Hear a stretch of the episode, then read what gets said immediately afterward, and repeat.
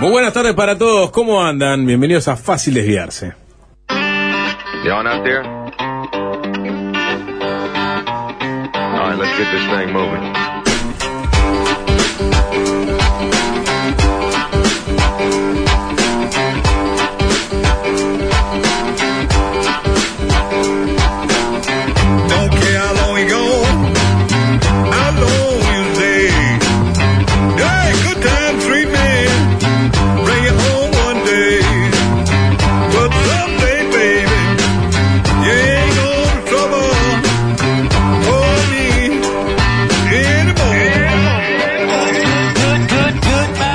¿Cómo andamos? Buenas tardes, Sapo. Buenas tardes para el señor arroba Alvin Green, el emperador de la cosa.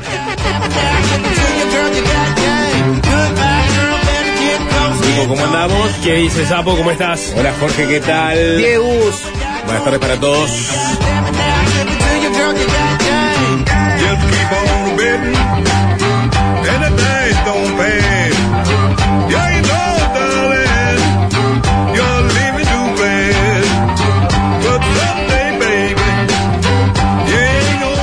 This is not a drill, así se llama el espectáculo que Roger Waters está presentando a lo largo y ancho del planeta en este 2023. Eh, es un espectáculo que incluye sobre todo y más que nada la discografía de Pink Floyd de la década de 70, desde el disco Dark Side of the Moon hasta el disco The Wall. Antes y después, no sé si hay algún tema, quizás alguno aislado de Waters en su carrera solista, como hizo en su venida del año 2018, pero está concentrado en la discografía más popular de, del artista británico. Y por cada rincón del planeta por donde ha pasado, en este último año, ha dejado un tendal de polémica. Tiene 80 años, pero sigue siendo eh, una persona que en cada lugar a, a donde va este, da entrevistas, da conferencias y habla explícitamente sobre los temas que lo, lo preocupan y lo ocupan. Bueno, es más, en, en mayo de este año, cuando la gira de Waters recaló en Europa y pasó por Berlín, y la policía de Berlín inició una investigación por entender que Waters había usado un uniforme de la SS, una parte de su show, bueno, se discutió a nivel global, incluso lo discutimos acá en el programa. Bueno, finalmente Roger Waters va a tocar este viernes en, en el Estadio Centenario, en el marco de este drill que sería, sería perforación, ¿no? De petróleo, pero No, también este no es un ensayo. No es un ensayo. un, un simulacro también. Drill es un simulacro. ensayo o simulacro, exacto. simulacro. Sí, this is not a drill. Es una cosa. Tiene muy- doble acepción la Es una cosa muy militar. Por ejemplo, cuando eh, atacaron Pearl Harbor los japoneses, el primer mensaje que dieron desde la isla, eh, desde la base que estaba en Pearl Harbor, fue This is not a drill. I repeat, this is not a drill. Esto no es un ensayo. Esto no, esto no es un simulacro, No es un esto simulacro. simulacro, nos están atacando. Bueno, de hecho, eh, por lo que pude ver al inicio de estos conciertos, se escucha por este, lo- los parlantes la voz en off de Waters diciendo los que vinieron a ver simplemente un show con canciones de Roger Waters y no esperan ver nada política, político, se pueden ir en este momento a tomarse un al bar. Como diciendo, acá vas a ver un espectáculo profundamente politizado. Eh, así que bueno, eh, este es el contexto en el cual recibimos a Roger Waters, con una gira que ha traído polémica y que Uruguay no estuvo, no estuvo exenta de ella, ¿no? Y se veía venir, a lo lejos se veía venir cómo este, iba a montarse a medida que llega la fecha del recital. ¿Por dónde podemos empezar? ¿Por dónde quiere empezar? Por, digamos, la imposibilidad de Waters de conseguir un hotel para hospedarse. Que le estaba pasando en Buenos Aires. En Buenos Aires Argentina también. ya le estaba pasando esto mismo que después, a, a las pocas horas, empezó a suceder también eh, en Montevideo. Eh, Roger Waters se ve que había intentado, o la producción de Roger Waters, ¿no? Había intentado reservar eh, en un hotel, después en otro. Y, y en los dos hoteles eh, se, ne- se negaron, ¿no? O sea, no le autorizaron la, la reserva, no lo querían aceptar a Roger Waters como este, un alojado. Después hubo este, una gestión por un tercer hotel y pasó lo mismo. Este, entonces, en definitiva, debe haber habido alguna gestión. Pero obviamente Roger Waters se va a quedar en un hotel de primera, ¿no? Si no se queda en, un Airbnb o en un hostel. No, no, no. Es parte de, de- de- de sus contradicciones, ¿no? ¿Cómo será la cosa El- el- que el- ni el- entramos el- en eso, el no? millonario que esquía eh, en los Alpes suizos, este, pero después, bueno. Eso es otra discusión que. Ah, bueno, no, no es otra discusión, no es otra Ah, discusión. bien. No, no es otra discusión. Es- o sí. sea, si te cierran la ciudad, te cierran la ciudad. Si dos, tres hoteles cinco estrellas no te permiten venir, son dos, Ah, tres perfecto. hoteles cinco estrellas. Yo creo que lo. A ver, ahora, ya tenés muchos polémica. otros lugares donde quedarte, ¿no? Eh, claro. O, o querés quedarte, te- no, sé, ¿viste? Y tenés muchos otros lugares privados que puedes alquilar, mega casas en, en Montevideo, Eh, en las afueras. ¿Sos Roger Water o no sos Roger Water? Eh, estaba el Palo Alto, donde se quedó Bullo. te, cagás porque te ¿No podés dormir en, el- en un sillón hoteles? una noche? Se está montando la. Bueno, Bueno, no, no, no, pero después empezamos a opinar. Entonces lo que pasó eh, fue que lo entrevistaron a, a Roger Waters, o hablaron con él, y salieron eh, publicadas sus declaraciones en el diario argentino Página 2.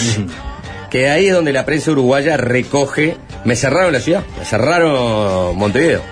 Tenía pensado ir a visitar el jueves, mañana, al presidente Mujica, el que soy muy amigo y tengo una, una muy buena relación. Me había invitado a su chacra y no voy a poder ir porque voy a tener que llegar directamente al show en avión y después, eh, este, bueno, me- vo- volverme. Ahora la última noticia que había leído era que el domingo Roger Waters iba a ir a la chacra de Mujica, pero capaz que empe- podemos empezar por cuáles fueron las declaraciones exactas de Roger Waters. Sí, sí, acá, no sé si la tenés ahí. son- arranca la entrevista, es Eduardo eh, Fabregat, Fabregat. el, el- el El primo, primo de, de Pablo. el primo de Pablo, que, que es muy amigo de Roger Waters, ¿no? a través de Pablo sobre todo, que es el más amigo, y logró el contacto y, y le preguntan, ¿dónde estás ahora? Dice, estoy en San Pablo, felizmente es un hermoso hotel, Rosemary. Teníamos que irnos anteayer, pero tomamos otros cinco días. Se supone que hoy tendríamos que estar en Buenos Aires, pero tampoco podemos ir allí, así que nos quedaremos aquí. Es decir, consiguió un cinco estrellas en San Pablo, al parecer no consiguió donde quedarse en, en Buenos Aires, y le pregunta, entonces en Brasil no sucedió lo mismo que en Uruguay y Argentina. La gente aquí es amorosa, hicimos dos shows sold out en San Pablo que tuvieron fantásticas reseñas, todos amaron el show, nosotros lo amamos, estuvieron entre los mejores shows que hicimos, el público la pasó bárbaro. Y de algún modo estos idiotas del lobby israelí consiguieron cooptar a todos los hoteles en Buenos Aires y Montevideo y organizaron este boicot extraordinario basado en mentiras maliciosas que vienen contando sobre mí. Conozco esto bien, veo que este Robbie Schindler me llama misógino, como el menor de los crímenes que se supone que cometí, y sabe de dónde viene eso, de Polly Sampson, la esposa de David Gilmour. Hay que recordar que ella puso en un tweet una serie de descalificaciones para Roger Waters, entre ellas lo trataba de, bueno, antisemita, este, megalomaníaco, misógino, ¿no? Y David Gilmour replicó ese tweet y dijo, este, cada una de estas descalificaciones es perfectamente chequeable, ¿no? Como apoyando lo que había puesto su, su mujer, ¿no? Eh, esa es la única persona que alguna vez me acusó de ser misógino. Y tomaron eso y lo pusieron en mi descripción general como un nazi y un odiador de judíos y todo el resto de absolutos sentidos que dicen sobre mí. Sucias mentiras. Bueno, y ahí está encapsulada la parte de, eh, de la imposibilidad de Waters de quedarse en estos hoteles que, comentábamos recién. Imposibilidad, come- com- retomando lo que decía Nico, ¿no? Son unos hoteles específicos, no me cerraron la ciudad versus imposibilidad de quedarse en esos hoteles. ¿Le dieron alguna otra explicación en los hoteles? No, solo que no tienen habitación y tengo entendido que Montevideo han estado durante semanas en todos los diarios diciéndole a la gente que no compre entradas para el show. Y usted sabe cómo es, cuando machacás todo el tiempo con mentiras y lo haces a gran volumen, conseguí que la gente diga, "Mm, quizás sea verdad, quizás no voy al show. La última vez que estuve en Montevideo, cinco años atrás, me dieron las llaves de la ciudad. Y hoy le dice Fabregate, el primo de Pablo. Pero ahora cambiaron la cerradura. Estuve ahí parado con una medalla alrededor del cuello, escuchando que decían que era una maravillosa persona, qué gran defensor de los derechos humanos y qué maravilloso músico. Gracias por estos 60 años de gran música y bla, bla, bla. Y ahora no me dejan estar en un hotel de la ciudad. Es una locura, obviamente. Y ahí después empiezan a hablar sobre la situación eh, entre Israel y, Palestina. Si quieren después este, ahondamos un poco más en esas este, de- declaraciones. Pero lo que tiene que ver con lo que él dice que es la imposibilidad de quedarse en Montevideo, bueno, está explicada ahí. Después, obviamente, aparecieron informaciones que de alguna forma reafirman los pedidos para algunos hoteles. en Bueno, eh, claro, porque en un momento se, habló de que, iba a conseguir hospedaje. eh, Roger Waters obviamente está buscando un- algún tipo de hotel que tenga que ver también con el tema de la seguridad. Ni que hablar. claro no puede irse a un Airbnb Roger Waters. Pero imagino que habrá otras posibilidades de contemplar la, se- la seguridad y los gustos del señor Waters. Eh, y se hablaba de que el, Sof- el Sofitel podía darle un hospedaje y el presidente del Comité Central Israelita del Uruguay, Robbie Schindler, le escribió ¿no? al- al Sofitel, ¿no? Al, ge- al gerente general del Sofitel Montevideo ha trascendido que ante la negativa de recibir a Roger Waters en otros hoteles, Sofitel Montevideo le dará hospedaje. Tal vez usted no sepa, y no lo culpo por eso, que Roger Waters es un misógeno, xenófobo y antisemita que aprovecha su fama como artista para mentir y vomitar su odio hacia Israel y todos los judíos. Los discursos de odio suelen traer consecuencias para la humanidad, peores que las de las armas. Al recibirlo, usted será, aunque no lo quiera, propagador del odio que este señor destila y estará contribuyendo a aumentar la judeofobia. Esto es odio hacia los judíos en nuestro país. No quisiera estar en sus zapatos y tener que cargar con el estigma de recibir a uno de los principales vomitadores de discursos de odio del planeta. Sinceramente, Robbie Schindler, presidente del Comité Central Israelita del Uruguay. Eh, el Sofitel tampoco le dio el hospedaje, ¿no? No sabemos si por este mail o no, pero lo cierto es que no, no, no se lo dio. Tampoco.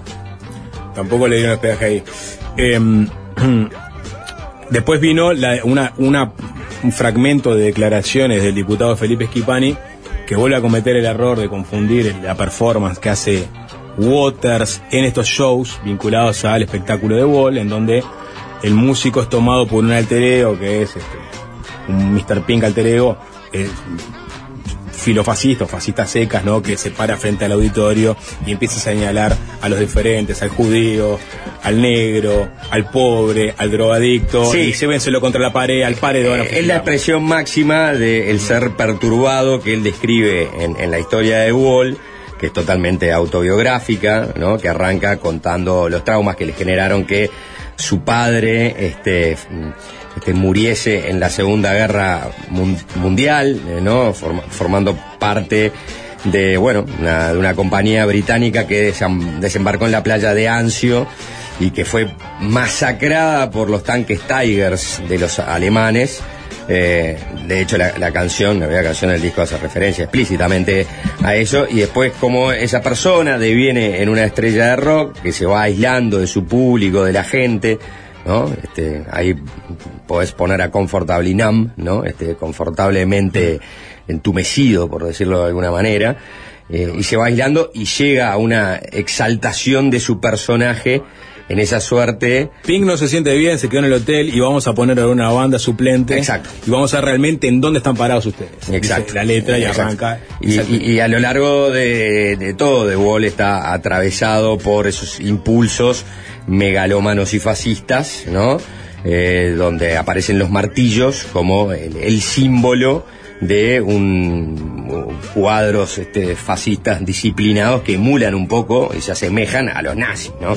Eh, y bueno, y ese personaje de Mr. Pink en su grado de mayor exaltación se convierte, ¿no? En esa persona eh, disfrazada como si fuera un émulo, ¿no? De, de las camisas negras con su con sus esvásticas, pero en este caso son con, con mar- con martillos como símbolo, eh, siendo un discriminador serial, ¿no? De todas las personas que pueden estar en el auditorio y con las que él está en contra. Y después, en el final de la obra, este, hay un juicio, ¿no? Para, para el propio Mr. Pink, donde van apareciendo eh, todas las personas con las que se fue cruzando en su vida y que le fueron generando este, problemas, ¿no? Eh, contradicciones internas, ¿no? Su madre, eh, su profesor en, en- en- en- en la primaria, ¿no? Su Con la, con, la, con la crítica al sistema educativo inglés, desde el punto de vista como un sistema represor y autoritario, su expareja, eh, en fin, y finalmente el juez que lo juzga. Ahora, po- podemos encapsular este episodio y entender que es un, un- error acusar a, puntualmente por ese caso, a Waters antisemita, pero después tenemos que atacar y agarrar todas las otras declaraciones y acciones que ha hecho Waters eh, sobre el conflicto entre Israel y Palestina y sumarle a eso eh, el atentado de Hamas del 7 de octubre. Ese atentado del 7 de octubre, obviamente, eh, escala a niveles este, inéditos digamos, los cruces que hay entre, digamos, Waters y las comunidades judías a lo largo y ancho del planeta. Sobre todo a partir de Sí, hay- hay, declaraciones. hay- que decir que- que, el show de él, perdón, señora, Sí. el, el show de él, obviamente nosotros estábamos hablando de Wall, que es una obra del año 79, ahora estamos hablando de- del Waters actual, el Waters actual sigue manteniendo muchas críticas hacia el sistema y sus críticas políticas hacia el gobierno de Israel están presentes, porque el famoso chancho de Animals ahora es un chancho que se eleva por arriba del público, pero con la estrella de David. Exactamente. se Tiene varios símbolos, ¿no? Diferentes símbolos. Tiene ¿no? varios símbolos, El pero dólar, uno, de ellos ellos es estrella Ya lo vimos en 2018, si quieren después repasamos lo- las cruces que se dieron en 2018. Pero Waters eh, eh, hizo declaraciones sobre el ataque terrorista de Hamas del 7 de octubre que obviamente enervaron los ánimos de la colectividad judía y creo que escalaron eh, las críticas y, la- y- y el intento de boicot a su show. Así como Claro, sí. también estaba sumado a un- a un boicot contra Israel, un boicot cultural, bueno, hay un boi- boicot que se intensificó en- contra en, el último mes sí. por, por esta Sí, porque obviamente de- a partir del 7 de octubre eh, es otra la sensibilidad, son, son otras la- eh, las consecuencias de- del acto terrorista de Hamas y de la masacre de Hamas a, a civiles en Israel y el secuestro de, de rehenes. eh, eh, y, a partir de allí el inicio de la guerra con los ataques israelíes a Gaza que han generado que el conflicto no este aumentase y generara divisiones en, en los gobiernos del mundo eh, generara divisiones este también a la interna de los organismos que nuclean a los diferentes estados del mundo, si bien hubo eh, varios dictámenes y declaraciones de la ONU, ¿no? En relación a, este, bueno, pedir un cese al fuego, eh, atender la, la situación de los civiles en, en Gaza y diferentes posicionamientos políticos en función de, este, cómo te venías alineando con esta situación y diferentes protestas en el mundo. Muchas protestas en Europa, ¿no? A, este, a favor de la causa palestina, condenando los ataques de, de Israel. eh, protestas también a favor de Israel. Hubo recientemente una en, en Washington, donde se juntaron más de 100.000 personas. Bueno, ese es el eje divisorio, más o menos, que está atravesando esta situación.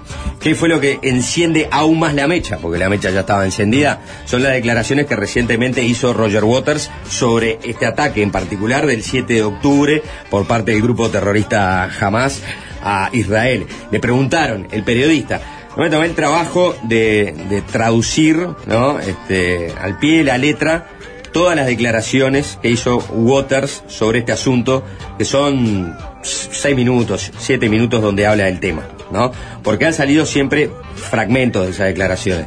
Eh, no importa, yo voy a leer las declaraciones y cada uno juzgará este, qué le parecen las declaraciones de Waters. Pero, Pero a ver cuál es el todo. me parece que eh, sí, y, y el todo, quizás para aquellos que ya piensan que sus declaraciones fueron funestas, lo inculpan aún más.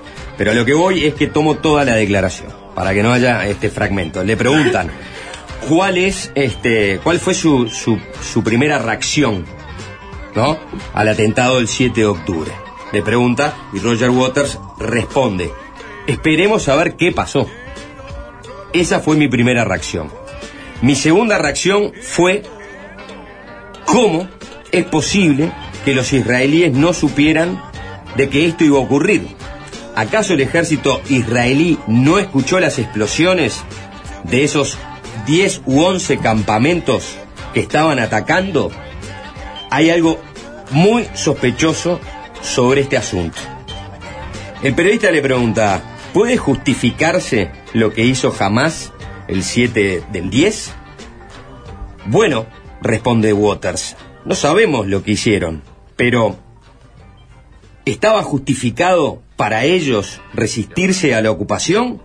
Sí, son las convenciones de Ginebra. Están obligados legal y moralmente a resistir la ocupación desde el año 1967. Eso es lo que responde Roger Waters. El periodista le pregunta, ¿pero hay límites a cómo se pueden resistir? Yo ya lo dije, responde Roger Waters. Si se cometieron crímenes de guerra, yo lo condeno.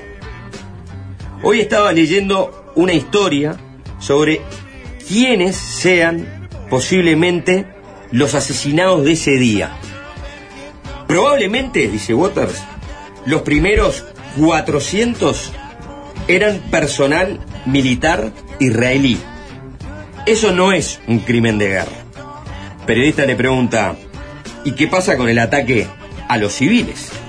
Y Waters responde, por supuesto que no apoyo eso. Pero el tema es que la cosa se salió de proporción. Los israelíes inventaron historias sobre bebés decapitados. Incluso lograron que el presidente de los Estados Unidos dijera que había visto las fotografías, aunque después admitió que no. Lo que sí sabemos, haya sido un ataque de falsa bandera o no, y ahí introduce ¿no? esa otra opinión o comentario, o sugerencia, es que no sé si sabremos realmente la verdadera historia o qué fue bien lo que pasó. Lo están llamando su 911. Y nadie sabe lo que pasó en el 911. La, la narrativa oficial del 911 tiene claramente grandes agujeros, pero vamos a no meternos en eso ahora. El periodista le dice, hay gente que te acusa de valorar distinto la vida de un palestino que la de un israelí. Y Waters responde, eso es una absoluta estupidez, una basura. No es así. Y esa es la diferencia entre mi punto de vista y el del gobierno de Israel. Yo creo en la igualdad de derechos para todos, más allá de su origen, de su nacionalidad o de su religión. El gobierno de Israel no. De hecho, en Tierra Santa, los judíos tienen derechos que otros no tienen. Ese es mi mensaje. ¿Adherís a la idea de igualdad en los derechos humanos o no? Porque si no aceptás la igualdad, sos un nazi. Y ahí van a decir, oh, dijo nazi. Cualquiera que tenga una idea en la que se considera superior, vamos a llamarle un supremacista, que se crea superior. Por eso los llaman animales a los palestinos. Por eso están cometiendo un genocidio en este mismo instante y en ese momento se toma eh, su muñeca izquierda y agarra su reloj, ¿no? Como diciendo, en este mismísimo instante lo que se está cometiendo un genocidio. Eso, eso son la- estas fueron las declaraciones de Roger Waters sobre el, el 7 de octubre. Lo entierras más. Eh, eh. A ver, eh, le faltó decir, y la tierra no es redonda. O sea, ne- eh, o sea, puso en tela de juicio el ataque del 11 de septiembre. Yo entiendo que hay gente que lo pone en tela de juicio. Gente que, a mi entender, no tiene eh, ningún tipo de argumento sólido para defender su postura. Y menos que menos el ataque jamás, donde el propio jamás este, asumió. No, este, fi- filmó, Sapo. filmó, asumió Fil- fil- el asesinato de filmó, civiles.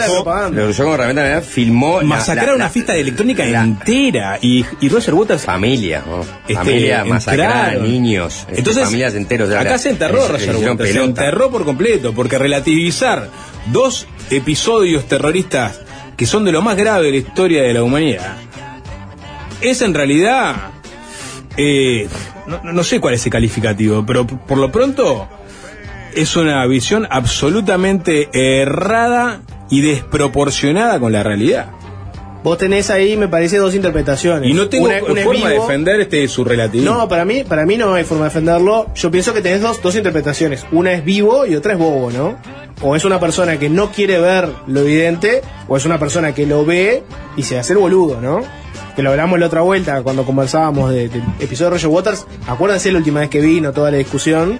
El famoso silbato para perros, ¿no? Yo no tengo por qué decir necesariamente lo que pienso, puedo dejarte entrever determinadas cosas.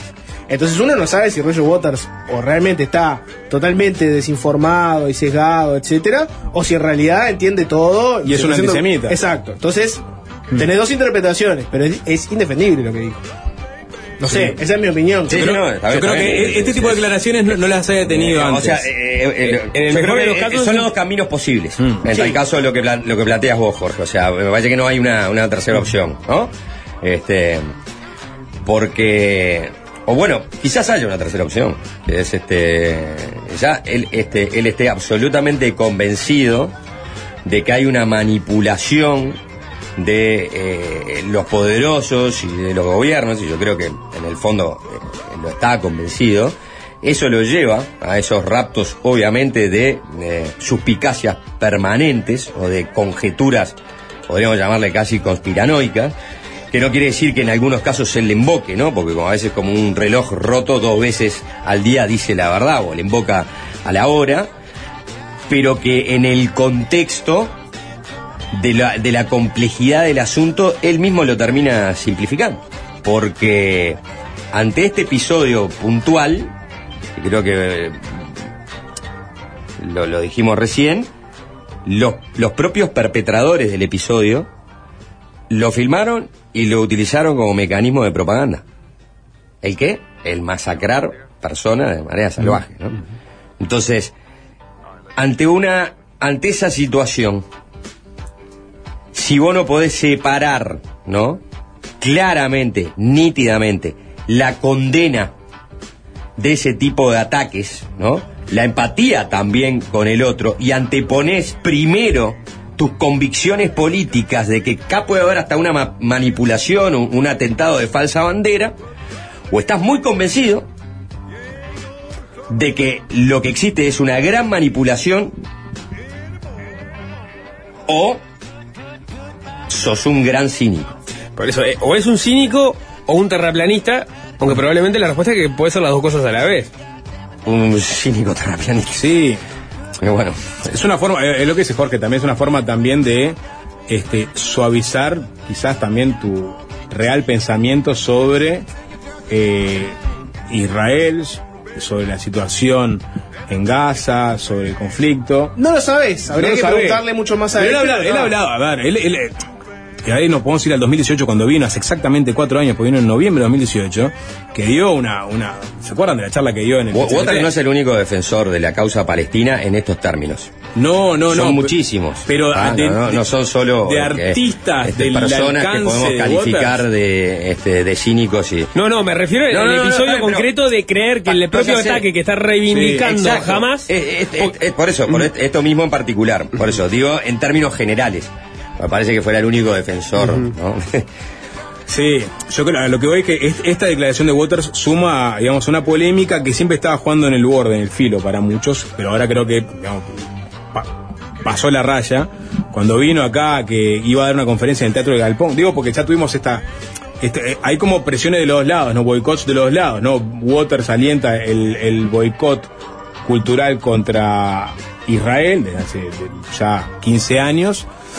Eh, y, y- e Israel y, y digamos sus diferentes organizaciones en cada país a donde recala Roger Waters también alienta que la gente no vaya a verlo y que no se lo dec- declare ciudadano ilustre, no se lo reciba por parte de mandatarios, etcétera, etcétera. Sí, capaz un mínimo de, de contexto, la gente tiene por qué saberlo. El movimiento del boicot, el, el que adhiere Roger Waters, básicamente es un movimiento de boicot y desestimulación. Desinversión de- y sanciones. Exacto. Y viene por el lado de los artistas no vayan a Israel a presentarse.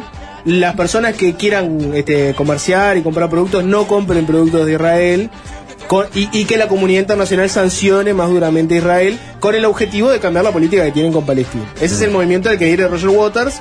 Entre otras cosas, se- sería el motivo por el cual él no iría a Israel a hacer un show. por Él, él cuando vino acá, que iba, eh, originalmente iba a dar una charla en el Galpón, capaz que no recuerdan, y al parecer hubo algún llamado que, que definió que el Galpón no le cediera el espacio. Terminó el Y- terminó haciendo la, la- la charla en el Pizza NT con la cufisa, ¿se acuerdan? Tenía Sí. este, el pañuelo clásico de los árabes este, en su cuello y ahí... Yo estuve. Cu- eh, estuviste, es verdad, me Claro, acuerdo. yo fui. Hiciste, un móvil para el programa. Sí, sí, hicimos un móvil. Sí, hicimos sí, la sí. crónica del móvil. Eh, un lugar abarrotado de gente, ¿te acordás, Jorge? ¿no? Y Había- habló de todos estos temas también. Sí, sí, sí, estaba viendo ahí, este, decía, la crónica del propio PCNT decía, ante el auditorio acompañado por el politólogo Gabriel de la Costa y los periodistas Alejandra Casablanca y Virginia Martínez, Martínez Waters se refirió a la democracia en el mundo y dijo que los uruguayos sabían lo que era que les tiraran puertas en la noche y padres buscando a sus hijos ya que habían vivido una dictadura bastante tiempo. Por esa razón debían apoyar la desocupación de los territorios palestinos porque los seres humanos merecen los mismos derechos que los que queremos para nuestros hijos. ¿no? Eso fue una de las frases más contundentes que quedó de aquella visita. La otra fue la declaración de Ciudadano Ilustre. Fue Curuchet, entonces que estaba en, en funciones, Nico. ¿En serio? Sí. Me- Sabía que te iba a llamar la atención el dato. Ni me acordaba, Oscar Curuchet, intendente interino de, de- Claro. de Montevideo. era, era quien estaba segundo en el orden de, de prelación, o sea, después de Martínez, pero en su momento no terminó asumiendo cuando Martínez se fue a la campaña porque estaba viendo si podía presidir la AUF. Y Ahí ahí, está. y ahí no termina asumiendo, pasaba la posta para eh, Fabiana Goyeneche, Fabiana Goyeneche tenía un cargo público, no quería renunciar, ahí terminó Cristian Dicaña, que estaba en la misma situación, y finalmente renunció. Eh, estaba con, con Mariana Perkovich, directora de Cultura, le dan la, la- la ciudadanía ilustre, algo que se pidió que se le quitara eh, en las semanas previas a la llegada de Roger Waters a- ahora a, Montevideo, ¿no? Este, hubo un, un edil por lo pronto, Sí, un- hizo, el planteo, el propio Felipe Schipani, creo que en esa misma nota del país, hace referencia Una, una carta que Esquipani le escribe a la intendenta Carolina Cosio. Ahí está. Y a su vez, la Intendencia de Montevideo le quitó el apoyo a- al recital de Waters. Yo no, eso no, No, lo tengo claro, no no, sé si vos lo sabés. Sé que hubo un pedido de sacarle el Ujú. apoyo, pero no, no sé No, si- no se lo sacó. No sé si fue así o no, no Perfecto. lo tengo claro. Eh, bueno, Por ahora sigue siendo. por ahora sigue siendo. ilustre, Está, sí. perfecto. O sea, sí, no, eso seguro, sigue siendo ciudadano ilustre, Sí, seguro. sí. No, este, me decían que, eh, que había logrado este, cerrar un hotel en Punta del Este, Roger Waters y su entorno más cercano, son unas 12 personas, y que, bueno, también eh, en Punta del Este le cancelaron eh, ese hotel y que todavía están en búsqueda de un hotel. Yo tengo mucha, mucha gente que, vi- que ya está eh, laburando acá en el show, pero después está el entorno más cercano de Roger Waters, son esas 12, 13, 14 personas que, eh, ah, o vienen directo al show en un avión o, este, bueno, terminan de conseguir un hospedaje acá en Montevideo. Me decían que parte del staff de Roger Waters ya tenía hotel. Ya tenía Había hotel, tenido claro. hotel, hay uno de esos hoteles que le- El, el staff sí, El tema era él. el entorno más cercano a él, ¿no? Que son esas 12 personas, ¿no? Los que están con Roger O Waters. sea, en el 2018, cuando, cu- después de que tocó, hubo también este comunicados por parte de colectivos de judíos, por ejemplo, la, la Beneverit, que a través de, de su representante para, para Latinoamérica, eh, defenestró eh, el- el- la actuación de Waters, su actuación cultural, pero también política, y, también de alguna forma este, llamaba a, este, a desestimular a la gente que, fuera a verle. El propio Sanguinetti en su momento se, se pronunció sobre Roger Waters. Esto se lo decía a perfil, ¿no? Waters pertenece a una raza muy particular de artistas que usan su popularidad para oficiar de agitadores políticos, pocas veces con buenas causas. A diferencia, por ejemplo, de Charles Aznavour, líder de la causa armenia. Metió Charles Aznavour y me dejó este con la, con la, con la intriga de qué, qué ha hecho Aznavour Sí. este. El tema de, de cancelar es bancarte después que te cancelen, ¿no? Sí. Sí, a ver, eh, acá tenemos por un lado una, una guerra de propaganda también, ¿no? De, de- de dos partes que a- alientan el boicot este, Mutuamente. otro, mutuamente. Sí, sí, sí. ¿No? Eh, sí, pero yo creo que lo que pasa es que, claro, eh, Waters siempre te va a decir que es contra el gobierno de Israel, Sí, ¿no? Sí, está yo bien. creo que las reacciones a, a Waters obviamente trascienden el gobi- a- al gobierno de Israel, eh, es por parte de todos los judíos, más allá de la institución o no que representen. Y me parece que cuando Waters cae en este tipo de declaraciones, como las que hizo eh, por lo del el, el 7-10, se coloca en ese lugar, ¿no? Se coloca en el lugar del antisemita, porque él niega que sea así su, su, su posición, su postura, de que para él todas las vidas son iguales, la de un palestino o la de un israelí, eh, o la de un árabe o un judío, pero sin embargo son todas suspicacias en torno a lo que pasó el 7 de octubre, ¿no? si las vidas valen lo mismo, pero a vos te cuesta asumir la aceptar la evidencia de algunas muertes que están ocurriendo, ya no valen la- lo mismo, porque informativamente eh, a, a unas las reconoces y a las otras no. Sí. Sí.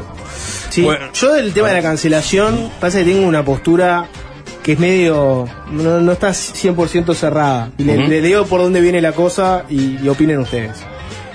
Para mí, está, o- obviamente, uno tiene el, el pálpito de que está mal cancelar a alguien por sus opiniones. Cancelar, primero que nada, es muy difuso qué significa cancelar. Pero pongámosle que es eh, llamar a que esa persona no, no se presente públicamente, este, qué sé yo. Uno tiene el primer pálpito de que está mal. Ahora, para mí hay circunstancias donde es legítimo y razonable que uno lo haga. Si vos ves una persona pública que hace una declaración que te parece aberrante, a mí la declaración de Roger Waters me parece que es así, yo no veo qué, tiene de malo que vos agarres y te, organices y, por ejemplo, este, lo boicotees y le hagas una manifestación enfrente, este, salgas públicamente a condenar las declaraciones. Tampoco veo mal que si vos, en el mundo capitalista en el que vivimos, ves que una empresa se asocia a algo que a vos no te gusta, vos digas públicamente, mirá, yo esto no lo voy a consumir más.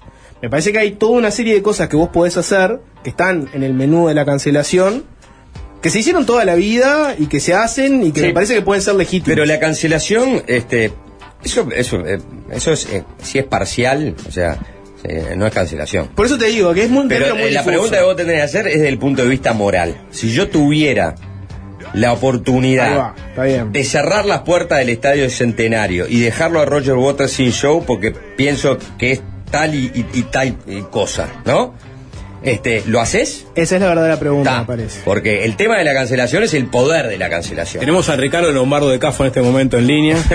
si, si, este, es- es- es- si vos pudieras hacer todo lo que tú tuvieras hasta alcance para cerrarle la puerta al, a, a- a que la persona se exprese y, y se exprese y, y en tal caso también este su manera de vivir, ¿no? Porque para los para muchas veces se cancelan a los artistas y los artistas su este Le sacás el laburo. su claro la, la expresión de, de su arte su propio laburo bueno e- eso me parece que es lo que hay que preguntarse sobre el tema de la cancelación o no porque al final es eh, puede estar equivocado puede ser un odiador serial puede ser un gran hijo de puta ¿tá?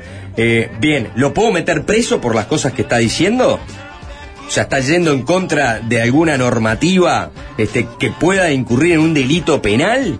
¿O es una voz de mierda que yo tengo que tolerar? Está, bueno, si es una voz de mierda que tenés que tolerar, si vos querés cerrarle todos los lugares para que esa voz se exprese, entonces vos, como cancelador, sos un intolerante. Y no estás dispuesto a aceptar que el día de mañana vos podés ser una voz de mierda para otros. Entonces, el punto es refutar, eh, marcar, eh, señalarlo como lo que vos pensás que es, pero aceptar que hay muchas personas que piensan distinto y que lo quieren escuchar. El tema con Waters es que él también ha pedido a artistas que no toquen en Israel, ¿no? En todo Claro, caso, llama a boicotear. Eso, eso es un boicot abierto. Bueno, eso león. No, a lo que voy es Eh, que está estamos en una guerra de propaganda de, de eh, dos sí, bandos bueno. que usan las mismas armas, Sí. ¿no? Y yo creo que los que están, digamos, por fuera de esa guerra tendría que ser un poco, este, no digo to- si- que tolerante sea la palabra, pero justamente, capaz que sí le tenés que permitir a esa persona que se exprese libremente mientras no esté cometiendo un delito.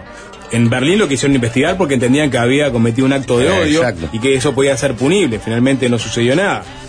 Pero digamos, mientras no esté cometiendo un delito, cerrarle. En todo caso, la puerta del centenario sería un despropósito. Bueno, sobre eso. Yo te acabo de leer sus declaraciones Sí. completas sobre el tema del 710. Me gustaría que alguien diga, no, mira, acá se está cometiendo un delito. Con la ley uruguaya, por ejemplo. ¿No? Hay una incitación al odio, a la discriminación. Sí, es difícil, ¿no? Porque está hablando de una situación que sucedió. en- No, no, otra pero pongámoslo que lo estuviéramos juzgando por hechos. Este, No, no, este, nadie, de hecho, a- nuestra legislación. nadie planteó eh, acá en Uruguay este. No, ya lo sé. Por lo eso, lo que se plantea de pero- otro lado. Pero por, por eso yo te digo, pero, cu- hasta, hasta dónde decís, eh, tolerás eh, a- al otro. Y bueno, hasta, hasta el lugar donde lo marca la ley, ¿no? Eh, Por fuera de la ley ya es un problema de la ley. Eh, ahora dentro de la ley, y bueno, y uno tiene que aceptar las diferentes opiniones, le gusten o no, ¿no? Sí, está, está claro que estás in- inmerso en una guerra, una guerra muy compleja que tiene muchas décadas, y aparte de la guerra en sí, donde mueren personas, está la otra guerra, por supuesto, la, la propaganda. Bueno, para mí esta forma de proceder me parece que perjudica más de lo que suma. Y te, voy por este lado. Que esto, no sé, me da la impresión a mí. Vos tenés situaciones.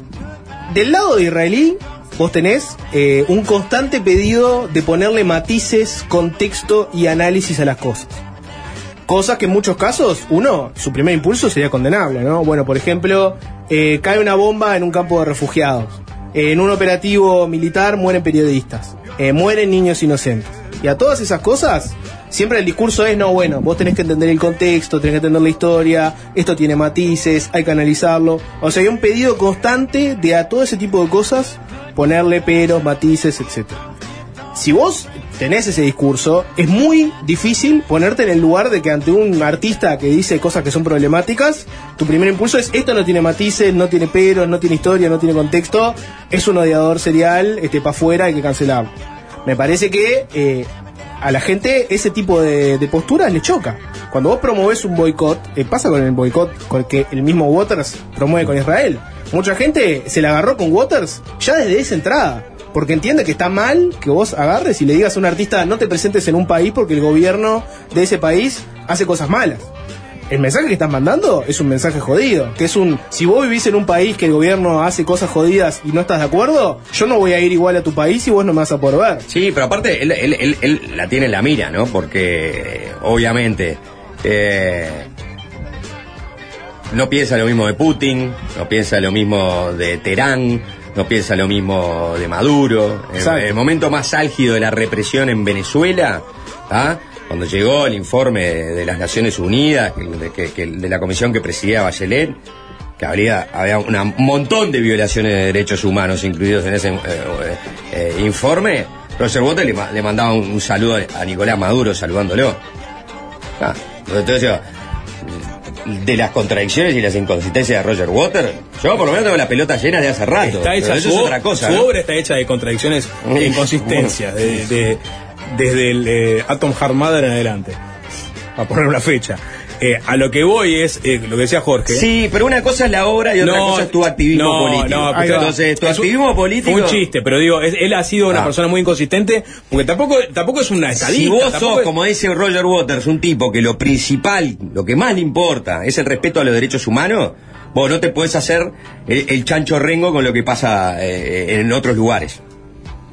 Porque entonces no tenés la misma vara. Entonces, si no tenés la misma vara, es imposible que alguien te crea tu discurso. Pero yo creo que acá nadie está hablando de creerle discurso a Waters. De hecho, Ah, lo, bueno, que, lo que pero, dijo eh, sobre el 7 de octubre es una barbaridad absoluta que lo deja pésimamente parado, no solo por su posición, sino. Y hay mucha gente que se ofende, porque vos decís que.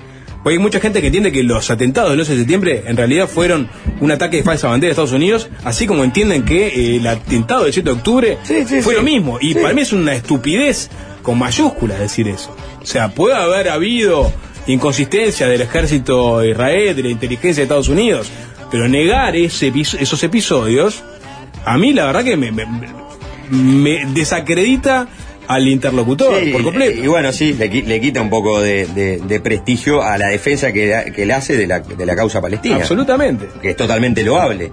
Pero bueno, cuando estás este, eh, a, días ¿no? de, un atentado cometido por un grupo terrorista que justifica el atentado, eh, que lo filma y que lo usa como propaganda para encender la mecha, bueno, uno espera que uno tuviera más criterio y justamente que con ese criterio ayude en definitiva a lo que él pretende, es colaborar con una causa para solucionar un problema que es el problema del Estado palestino. Yo Pero le hace poco, eh, poco ayuda cuando se pone eh, en ese lugar con esa declaración. Yo, yo eso lo comparto. Lo que también veo es que tenés que ser muy cínico para estar en el medio de una campaña donde ya les todo lo que les decía, ¿no? Este, bombas en campos de refugiados, niños inocentes muertos, cientos de miles de desplazados. Tenés que ser muy cínico para en esa situación, constantemente pidiéndole a la comunidad internacional que te entienda, que le ponga matices, que vea el contexto histórico, salir a condenar a alguien inequívocamente cuando es un artista que viene a hacer un show. Me parece que ahí también hay un lado cínico que es bastante complicado. Toca Roger Waters el viernes, Estadio Centenario, quedan entradas todavía. Vamos a escuchar música, no sé si va a ser de Pink Floyd, Juancho. Me agitan por, por el interno. Me dice que ponga una de Waters, cagón. Eh, no, hace que, mirá, no, no, no, eh, hoy no pensaba poner una canción de Waters. El tema se terminó instalando definitivamente a partir de la de las polémicas que se conocieron ayer y hoy con el tema del, del hospedaje a Waters. Iba a ir por otra banda que en realidad viene a tocar, con bastante menos polémica. Pero no, que, no hablamos de escape, que salieron en Argentina a tocar, Bueno. todos con la bandera palestina y todo el, el- el- Sí. el público también. Sí, sí, remeras de- con los De colores de la bandera, bandera sí. palestina, eh, escape y, el- y- y muchas banderas que habían repartido Sí. también en el público. Eh, eso sería bueno, este, tendría que ser un telonero de Waters. Juntándose los dos. Escape. Vamos a escuchar a Pulp, que va a tocar en el Teatro de Verano con esta canción llamada Birds in Your Garden.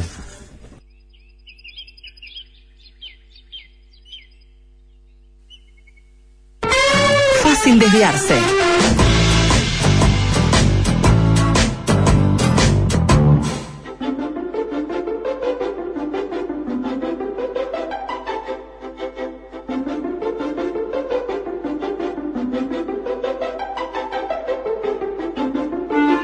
Se viene el evento de inversiones más importante del año, se llama Aftermarket 2023. Conectá, informate y escucha cómo se proyecta el 2024. Información en aftermarket2023.com.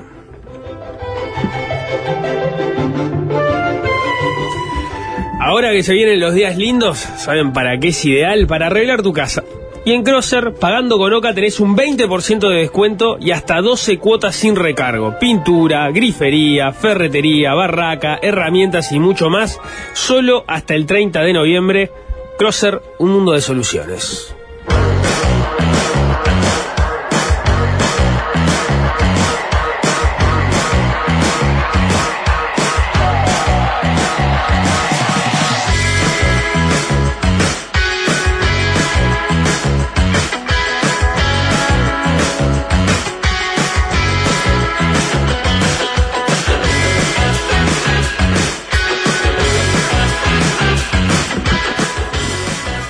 ¿Con qué nos quedamos de- del panorama local? Eh, la pulseada con los transportistas de combustibles, Derrota del gobierno. derrota del gobierno. Así ya está, Con cortito de Este, bueno. bueno, eh, sí, sí, yo creo que es una- claramente es una derrota del gobierno. Eh, impulsaron un, un esquema nuevo en, en materia de la regulación del mercado de los combustibles, que lo impulsó la LUC. Esa, esa, nueva normativa le daba la- a la, la competencia a la URSEA como regulador de establecer, por ejemplo, un cambio en cómo es la distribución del combustible hoy, cómo se, se distribuye el combustible. Bueno, el combustible es distribuido por camiones, por flete, por los transportistas, son 250 camiones que este, las distribuidoras básicamente tienen camiones, los estacioneros tienen camiones, independientes tienen camiones, hay gente que tiene un camioncito, en fin, eh, arreglan con eh, las estaciones, ¿no? Planifican, arreglan cuáles son la cantidad de viaje, los litros que se transportan y después esa factura básicamente la paga ANCAP. La paga ANCAP como, bueno, hoy lo decía por ejemplo el subsecretario de Industria, como si fuera un agente de retención, porque en realidad el costo de ese flete, del flete que va desde, la, desde las plantas de distribución de ANCAP a las estaciones, el costo, de- el costo de ese flete está incluido en el precio del combustible, o sea, en el precio final del combustible, el precio eh, este, a público, ¿no? Eh, que era lo que estaba tratando de resolver, si se quiere, eh, el, gobierno con esta nueva normativa, era que ese proceso sea un poco más eficiente. Y bueno, ¿por qué iba a ser un poco más eficiente?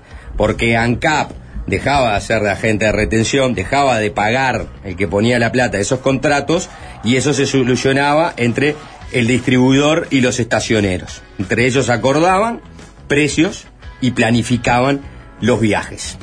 Esto quería decir que iba a haber seguramente un poco más de competencia, que iba a haber una mejor planificación, entonces ese margen de, eh, del precio en la distribución iba a mejorar, ¿no? A ser más eficiente. Hoy es 0,56 de lo que vale un litro de nafta. La incidencia de ese precio, del precio del flete.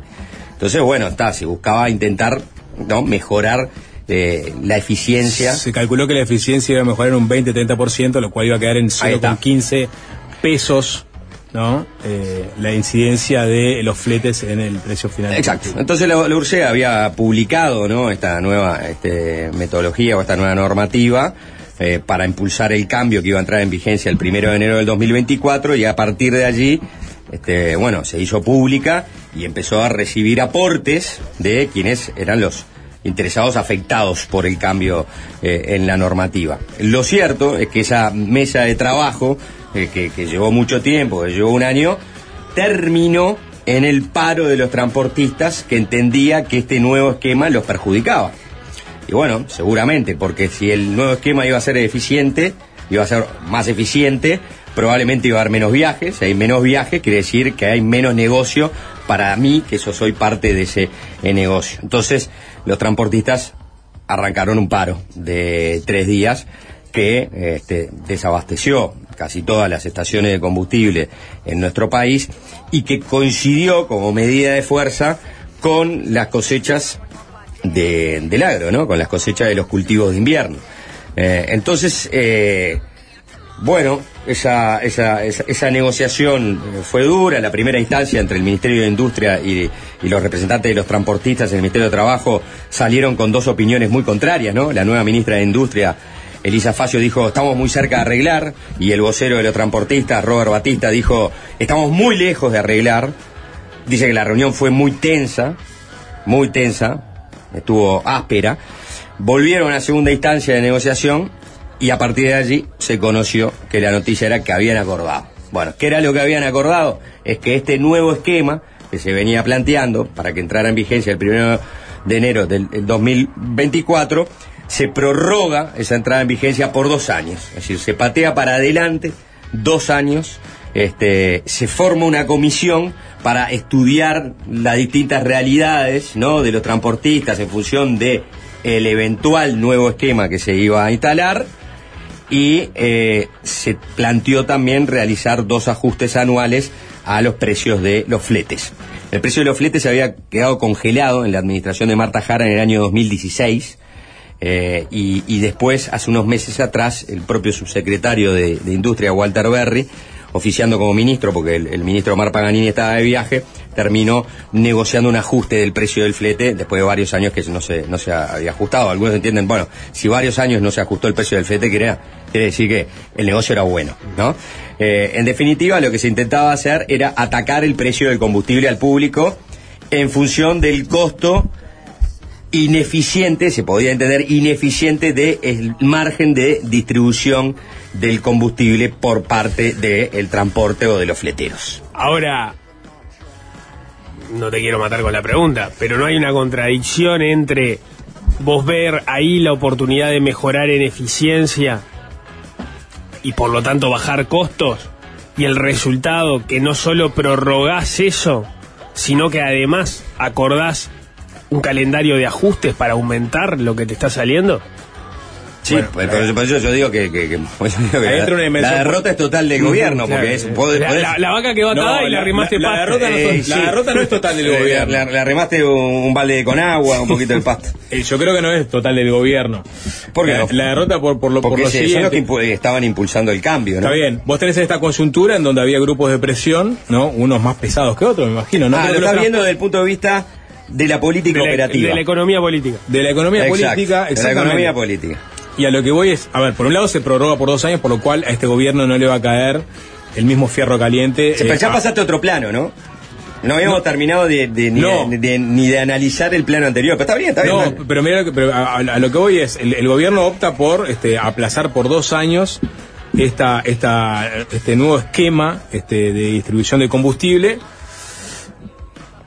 Por un lado, por la coyuntura que decía vos de, de, de cosecha, Juan. de la urgencia de la cosecha Ex- y, y de no, eh, justamente, no desabastecer de combustible eh, al sector agropecuario en el momento que está levantando la cosecha de cebada, de trigo, de colza, ¿no? Porque el argumento de los transportistas es no, bueno, nos no vamos a poder competir con las empresas de, de estacioneras, ¿no? Con, la, con las Acción, con las DISA, que obviamente van a, a contratar camiones más grandes, o sea, eh, eh, y nosotros no vamos a competir, nos quedamos sin negocio.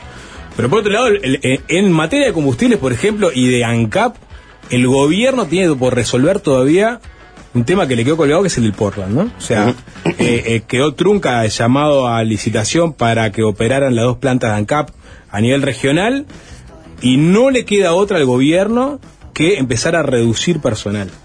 Y esa reducción de personal la van a tener que implementar dentro de muy poco tiempo.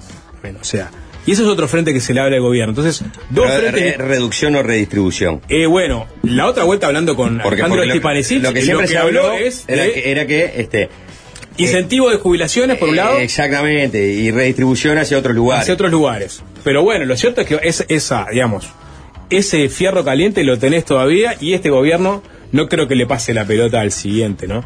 No creo. Capaz que sí.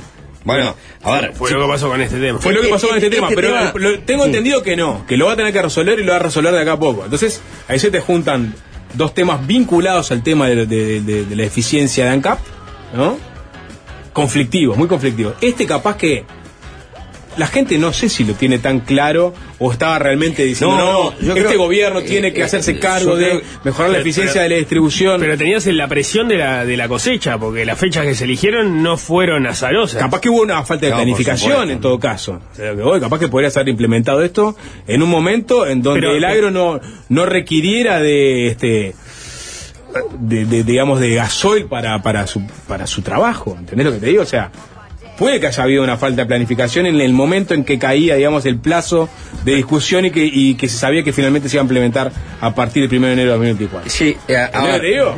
en- en- sobre el, el- yo creo que el problema, eh, o sea, eh, puede ser un problema que pa- para la, para la población es un, un problema menor. Es- es- es- es- está claro que si lo mirás desde el punto de vista macro, ¿no? Los mercados regulados, donde hay falta de competitividad y las distorsiones que eso genera, y ahora vamos a tener a Germán de Agoto que podría estar expresando esto mucho mejor que yo, ¿no? O, cualquiera que se meta en estos temas de regulación. A mí, por ejemplo, me gusta leer mucho a Sebastián Fleita sobre temas de regulación, porque entiendo que es un tipo que los estudia mucho y escribe muy buenas columnas sobre este tema. Yo recomendaría que vayan a leer la columna de él, este, y, y punto, ¿no? A Razones y Personas, que es el blogs el blogspot donde eh, publica este por lo general su- sus columnas, hay una que habla justamente de todo este problema que se llama ¿Quién te surte?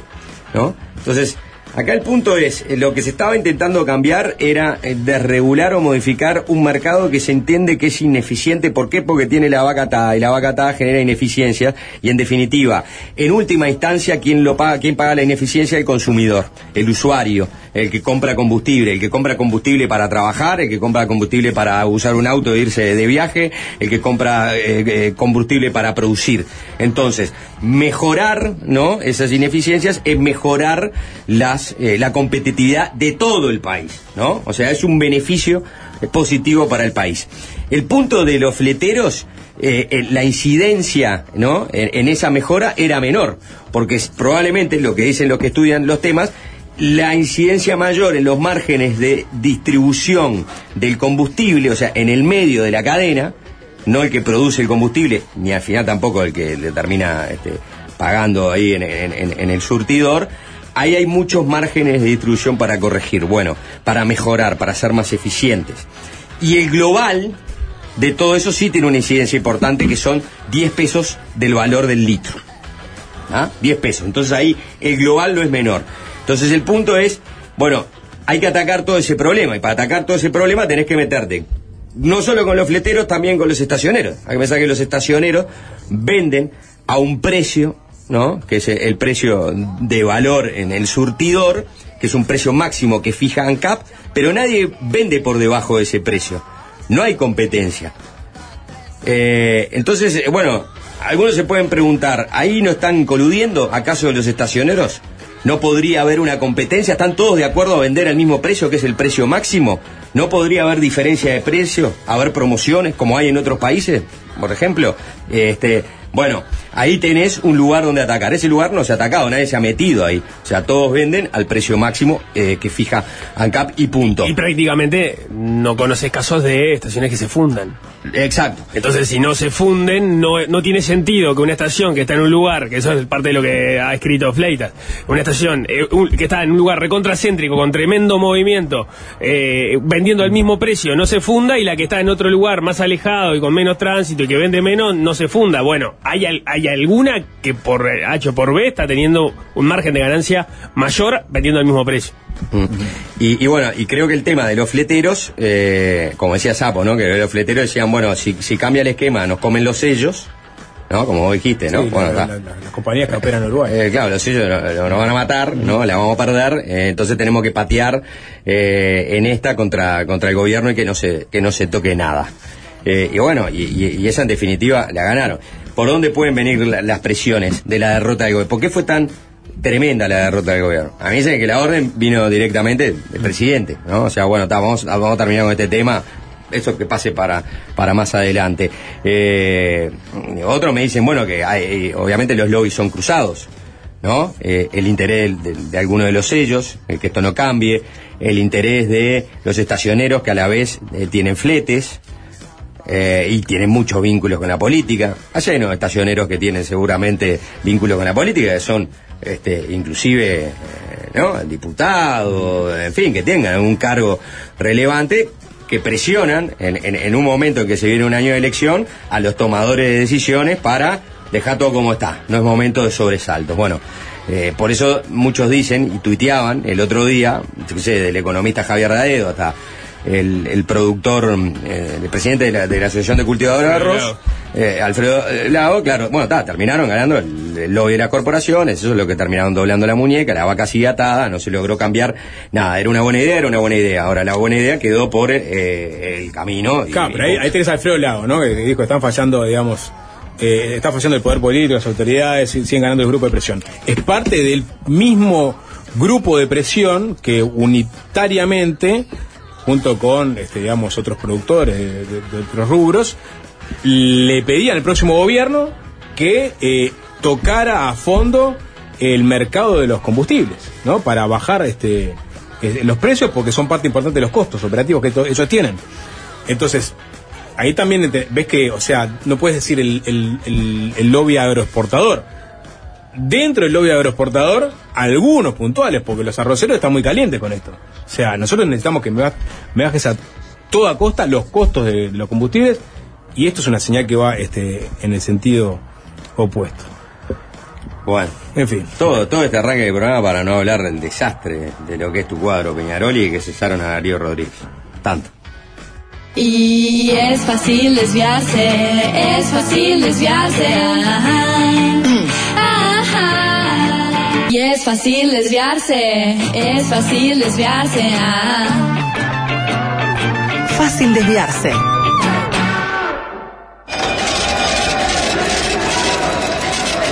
Para entender la economía no hace falta ser economista, ni siquiera hace falta ser humano. Alcanza con ser un animal. Cociente Animal, la columna de Germán de Agosto.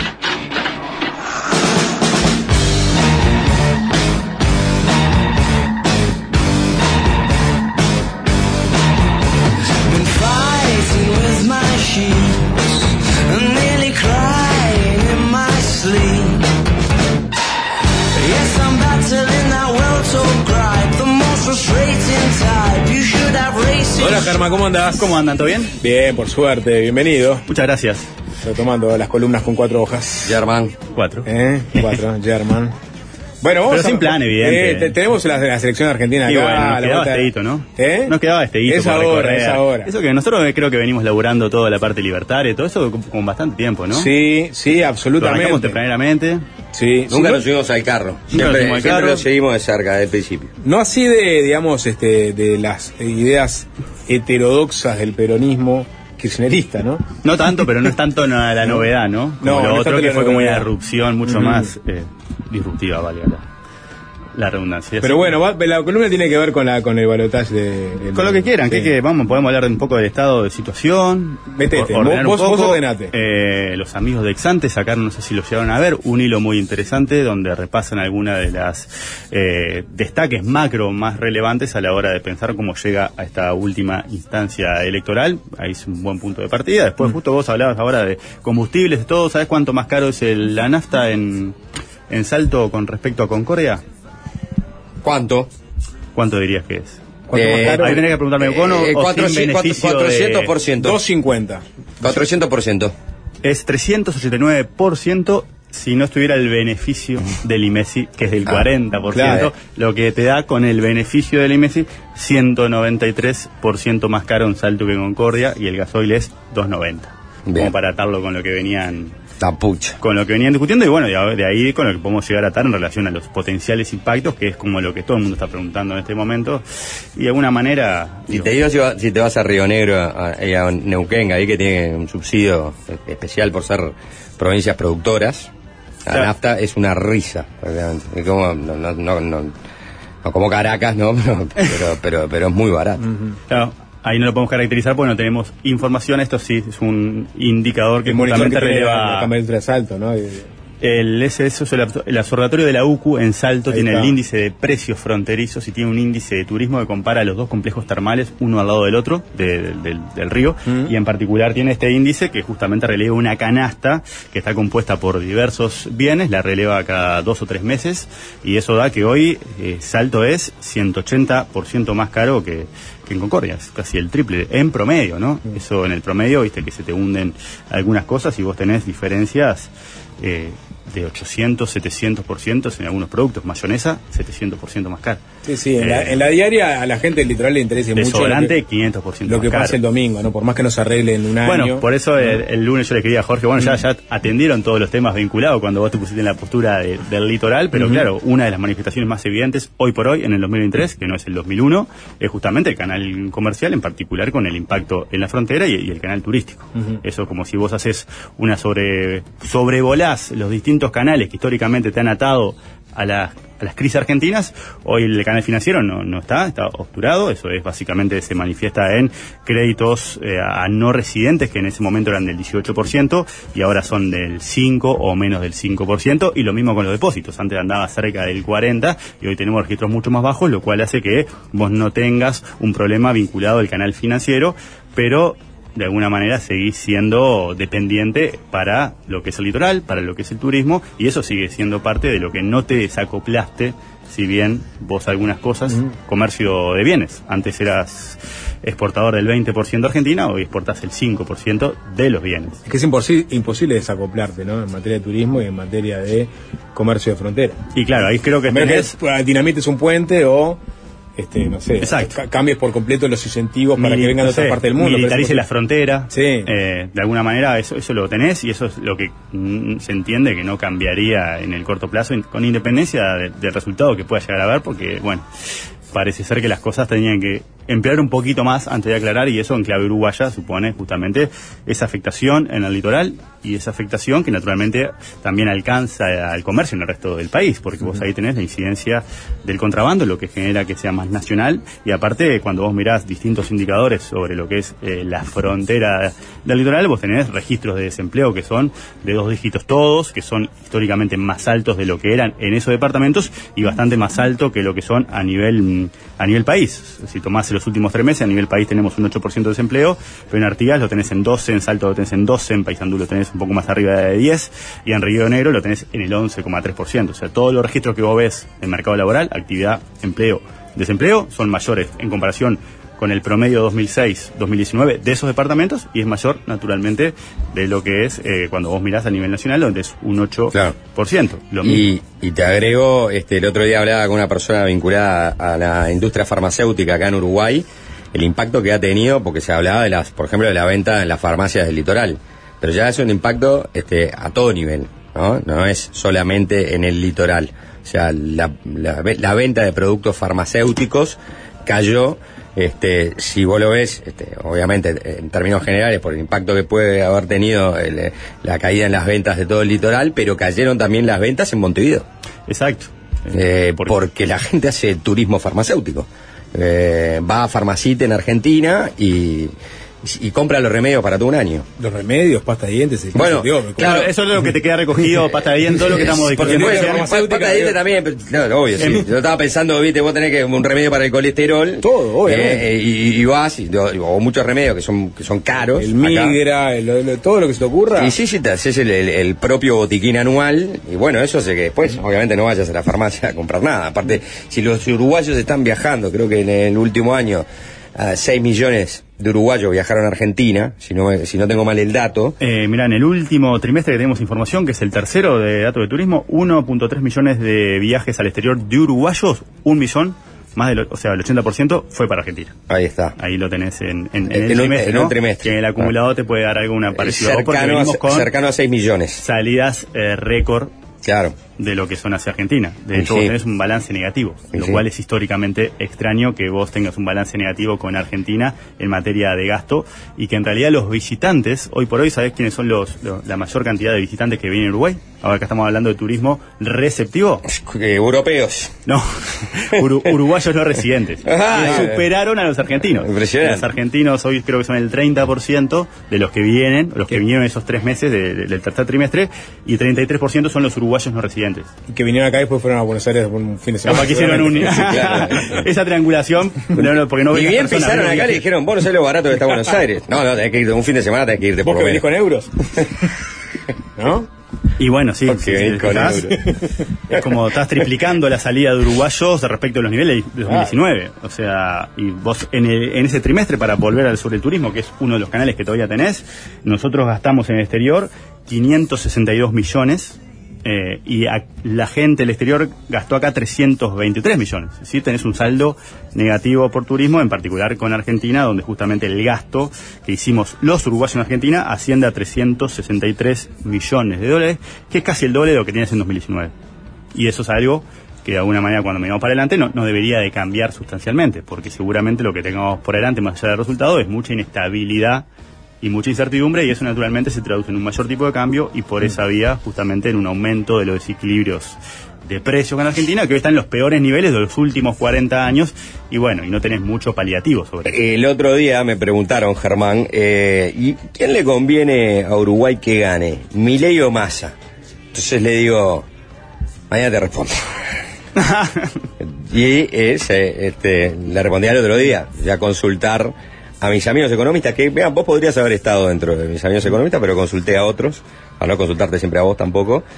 Y, y aparte el otro día creo que la hablamos acá, inclusive, no sé si fue fuera del aire con, con el propio Gabriel Odone, que decía, bueno, está todo el escenario 2024 de Argentina, gane quien gane, va a ser un escenario donde las cosas, en términos relativos a Uruguay, van a seguir siendo parecidos. O sea, vos vas a tener ese desajuste de precios durante todo el año que viene. Sí, eso creo que ahí hay como un relativo consenso. Supongo que en esa consulta que hiciste sobre Eh, bueno, eh, fue, sí, hice dos economistas. Vos conocés a los dos.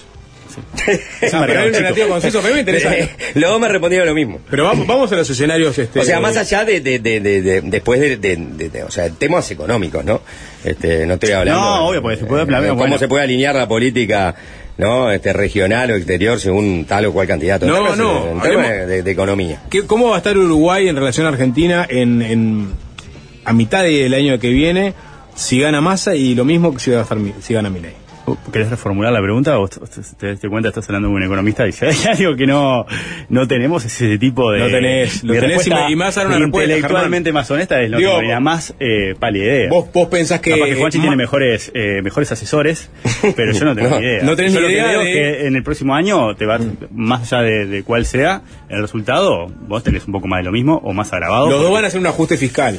Y los uno de- deberían mayor hacerlo. profundidad que el otro. Ahí va, no lo podría separar entre ajuste fiscal o no ajuste fiscal, sino capaz entre gradualismo y shock. Podría ser como la Ujú. distinción que podría llegar a ser. Bueno, y, y- y un ajuste más gradual versus un shock fiscal. Este, ¿Cómo Y repercutiría capaz en que es como una muerte más lenta o la prolongación de este estado de cosas donde está todo atado con alambres versus una- un golpazo tremendo y una cosa que no sabemos qué es porque justamente en esa estrategia de shock, una de las cosas que están ¿Cómo sobre no? la La destrucción del Banco Central y la dolarización Bueno, de la economía. y bueno, ¿y qué es lo que te conviene a vos si querés dolarizar? Un tipo de cambio lo más alto posible. En definitiva, hay un incentivo para que el tipo de cambio sea el más alto posible y eso supone que todos los desequilibrios que hoy estamos viendo se exacerbarían. Después, ¿qué va a pasar a lo posteriormente a ese a ese, a ese shock? No lo sabemos. Eh, le estaba le- Claro, ese sería el dólar blue.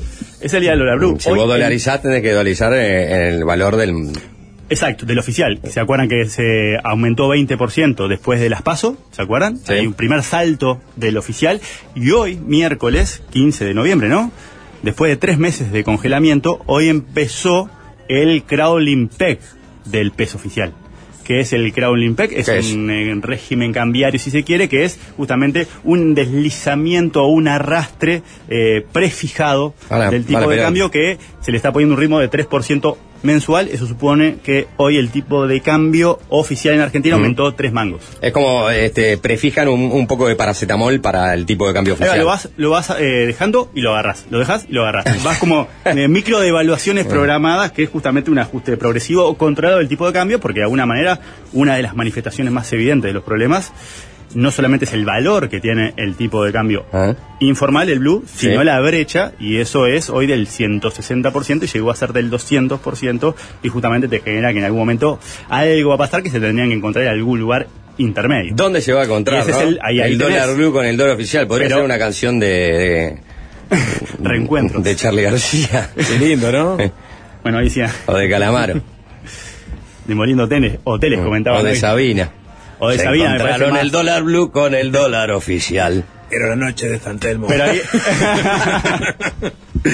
pero ahí de alguna manera lo tenés arriba lo, lo que lo tenés hoy. O sea, Sí. en definitiva lo que tenés es esa situación. Y lo que decía pensando, ¿no? Simplemente adivinando en la total oscuridad, lo que decía el otro día Levi Sellati, por ejemplo, como una referencia en Argentina, es que la referencia natural para entender lo que puede llegar a pasar en los próximos 12 meses en Argentina y por ende leerlo en clave Uruguay, es muy parecido a lo que pasó entre julio de 1989, que es la asunción de Menem, Sí, y abril del 91, que es la convertibilidad. Básicamente, Argentina ahí tuvo la hiperinflación del año 89, que eso supuso la disolución final de la economía monetaria después de tres décadas de tensión absoluta con el famoso aquel Rodrigazo. Y esa hiperinflación, si bien son episodios cortos, en realidad tienen un caos y una inestabilidad que tienen más persistencia. Si vos mirás el trabajo fundamental que tenemos de lo que son las hiperinflaciones a nivel mundial, es el de Philip Kagan, que hizo en el 56 como un estudio canónico sobre estas cosas, y estudió siete grandes episodios históricos de hiperinflación, y la duración promedio eran 14 meses. Más allá de que esos golpes son cortos. Y en Argentina son 20 meses, ¿sí? en ese caso que estamos relevando como periodo de referencia, y ahí básicamente la hiper termina en abril del 91, y estos dos economistas, uno de ellos Levi Yati, decía, bueno, hay dos similitudes con ese escenario que a nosotros no- nos dan la sensación de que es lo más parecido a lo que podemos llegar a ver en los próximos 12 meses. Obviamente lo más aparente y lo más evidente es esa combinación de reservas internacionales negativas, es la situación que hace que dolarizar sea prácticamente imposible en el estado actual de las cosas, salvo algún plan estrambótico que incluso implicaría endeudarse, lo cual también tiene sus, sus consecuencias. La exclusión total de los mercados de crédito, básicamente si vos mirás hoy el riesgo país de Argentina, riesgo país es cuánto está? la sobreprima que pagan los países por no ser Estados Unidos. Sí. Todo lo que te piden co- como interés por no ser un activo seguro como Estados Unidos, están más o menos en 2.520. Si mirás el promedio de América Latina, anda en 400. Y si mirás Uruguay, andamos abajo del 100 o oscilando en torno al 100. Son 100 puntos básicos. O sea, 2.250, no importa si son 2.000, 3.000 o 5.000, porque la consecuencia práctica es la misma. Nadie te presta. Entonces vos no tenés justamente acceso al financiamiento, no tenés reservas internacionales, porque son negativas, negativas en 7 mil millones aproximadamente las netas. Eso naturalmente lo que te limita es la capacidad de vos sostener el tipo de cambio, de ir haciendo esas devaluaciones, porque si no tenés reservas no lo podés hacer. Y naturalmente te jode también en el rol de prestamista de última instancia, si eventualmente todo llegara a explotar, que eso después es otra discusión que se abre. Si vos dolarizás, eso igual lo perderías. Y de alguna manera vos tenés la monetización continua del déficit, es decir, yo para financiar la brecha que tengo entre gastos e ingresos públicos, 4,4% del PIB, ¿sí? lo que hago es emitir. Y eso es lo que hemos visto. Justamente la emisión es lo que viene alimentando esta inflación. Y además tenés una promesa, o por lo menos está sobrevolando, esa posibilidad de una dolarización. ¿Y qué es lo que genera la dolarización? De vuelta, ¿cómo te conviene más dolarizar? ¿Con un tipo de cambio más alto o más bajo? Exacto, claro. más alto. Entonces eso genera una expectativa devaluatoria. Y en economía, y en particular con tipo de cambio, justamente ese tipo de cuestiones son la más la que hacen que mover las cosas, lo que vos esperás que pase por fuera de lo que efectivamente termine pasando. Y lo único que dicen ellos que te separa de lo que es la situación del 89 de la de hoy es el cepo.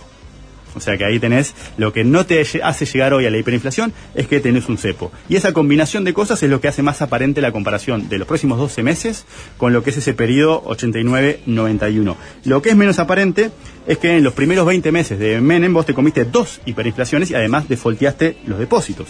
Y básicamente una cosa que ellos veían es que las promesas que en su momento se habían hecho, Menem, el salariazo que le había llamado y la revolución productiva, hoy podrían estar adoptando la forma de la dolarización y de la motosierra y ambas situaciones también tienen gran posibilidad de quedar frustrado con todo lo que eso implica desde el punto de vista de las esperanzas que alimenta para los desencantados y para lo que están reclamando legítimamente que los gobernantes estén a la altura, efectivamente, que es lo que no han estado en las últimas décadas, con independencia del signo, porque es un país que hoy tiene 140% de inflación, 40% de pobreza, 9% de indigencia, 54% po- de, de pobreza en menores de 14 años, ¿sí? 12% Todas cosas que tendría que haber dicho Milei de esa forma en el debate. Y, y- Y con, y- con el ministro de Economía es como el recantado. Economía en el bloque económico y no las pudo decir. caída del 12% del PIB per cápita, como señalaban los, los- los amigos de Exante, o sea, tenés un conjunto de cosas. El sistema de precios roto, eso es- lo ves a través de los precios relativos. ¿Qué son los precios relativos? Es el precio de ese termo en relación al precio de ese micrófono. Es el precio de un bien expresado en relación a otro bien. Eh, y esas cosas se rompen y las cosas pierden sentido. Entonces, cuando tenés Vale eso- lo mismo que un mate que un micrófono. y ese tipo de cuestiones. ¿no? ¿sí? como, como el cambalache de Disépol. Y tenés Pará, ¿tenés este, un remate para tu columna? No, ¿te le querés terminar acá? La terminamos acá. Esto es No, no, no te pregunto, porque si podemos hacer una tanda y venir con un remate o podés este No, si quieren hacemos tanda, venimos lo que tanda y, re- y rematamos, Y rematamos con la columna. Este, ve- ve- verano, en- enero 2025, Punta Este llena de porteños o no. Y bueno, ahí- ahí va, imagínate abril del 91. Y si me hablaste de 12 meses, capaz que sí. En un rato vamos a hablar también con Sam Ferrand, que está en Madrid, nuestro columnista ¿eh? este, de información y opinión, aparte de la Opinión e información. Opinión e información, en este caso de la política española. ¿Por qué? Porque, bueno, hoy empezó la investidura de Pedro Sánchez, el actual jefe de gobierno de España, eh, el principal líder del PSOE, de los socialistas, que después de acordar una amnistía para los independentistas catalanes, eh, eh, especialmente su líder, ¿no? Carles Puigdemont, que estaba prófugo de la justicia de España, este, viviendo en Bélgica bajo los fueros de su este, cargo de eurodiputado. Bueno, los votos que le faltaban para lograr la investidura de un nuevo gobierno a Sánchez los pagó con el precio de la amnistía. Y hoy fue una sesión de debate y de fundamentos en el Parlamento español que no tuvo desperdicio. Mañana sigue y se termina este, de votar e investir a Sánchez en su cargo. Vamos a estar hablando de la política española también, pero hacemos una tanda y venimos con el remate de la columna de Germán.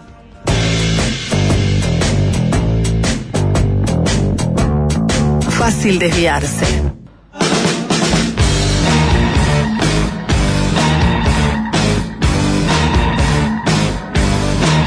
Seguimos con este repaso sobre la economía argentina ante la inminencia del balotaje y las posibilidades o no de cambios, ¿no? Este, estabas tratando de hacer analogías con otros procesos inflacionarios del pasado reciente argentino y nos estamos aproximando a lo que sucedió entre el año 89 y el 91 con la salida anticipada de Alfonsín, producto de una hiperinflación, y la llegada de Carlos Menem. ¿no? Exacto, esa como la referencia natural que los argentinos estaban teniendo en cuenta a la hora de pensar en los próximos 12 meses. Y vos, si te fijas la progresión de una inflación alta, como la tienen hoy, a una hiperinflación, más allá de que siempre es complejo definir una hiperinflación, es muy rápida. Si te fijas, vos en noviembre del 88, en Argentina tenías mensual 5,7% de inflación. Ya en diciembre es alta al 6,8%. En enero del 88, o sea, tres meses después, 8,9%. En febrero del 89, 9,6%. Marzo del 89, 17%. Ahí ya pegó un salto a las dos cifras. En abril 89, 33%. Ya en mayo del 89, 78% mensual, estamos hablando.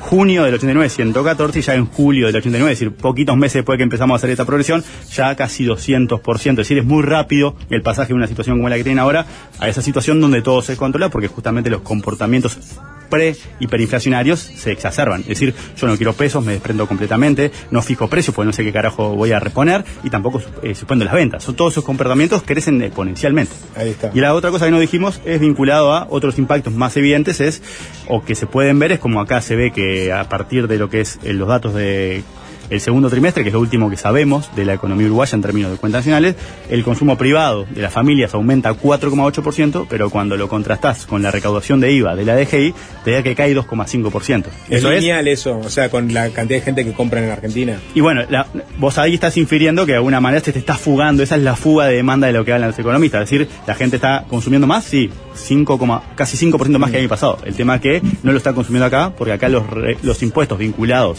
al consumo están cayendo. Más ilustrativo es la caída del IVA de 2,5. Es decir, en el medio ese consumo se está realizando fuera y eso tiene implicancias fiscales, además de implicancias de actividad. O sea que, de alguna manera, creo que ese fue el remate cortito que habíamos dicho, ¿no? Bien. Y cumplimos con el... Bueno, eh, hacemos- Seguiremos viendo, La la- semana que digo. viene, obviamente, con. con No, no, la semana que viene ya tenemos No, previsto, venimos- el hombre del año. venimos con el hombre del año que se del venía atrasando. Nicolás Sicheski, el economista del año, el hombre del año. Lo anunciamos al principio de año. Esa Antes la- de cerrar el 2023 teníamos que traerlo. Y viene el miércoles que viene. Y viene, salió con, una, con una- un hilo en, en Twitter, en realidad muy interesante, vinculado justamente a, a Uruguay y la pobreza. Y por eso eso creo que va a ser el eje vertebrador de nuestra columna del miércoles que viene, pero naturalmente le podemos preguntar un poco también de Argentina para que nos... Sensaciones. Si ganó Totalmente. Massa o ganó Milei. Gracias, Germán. Nos vemos. Gracias. Fácil desviarse.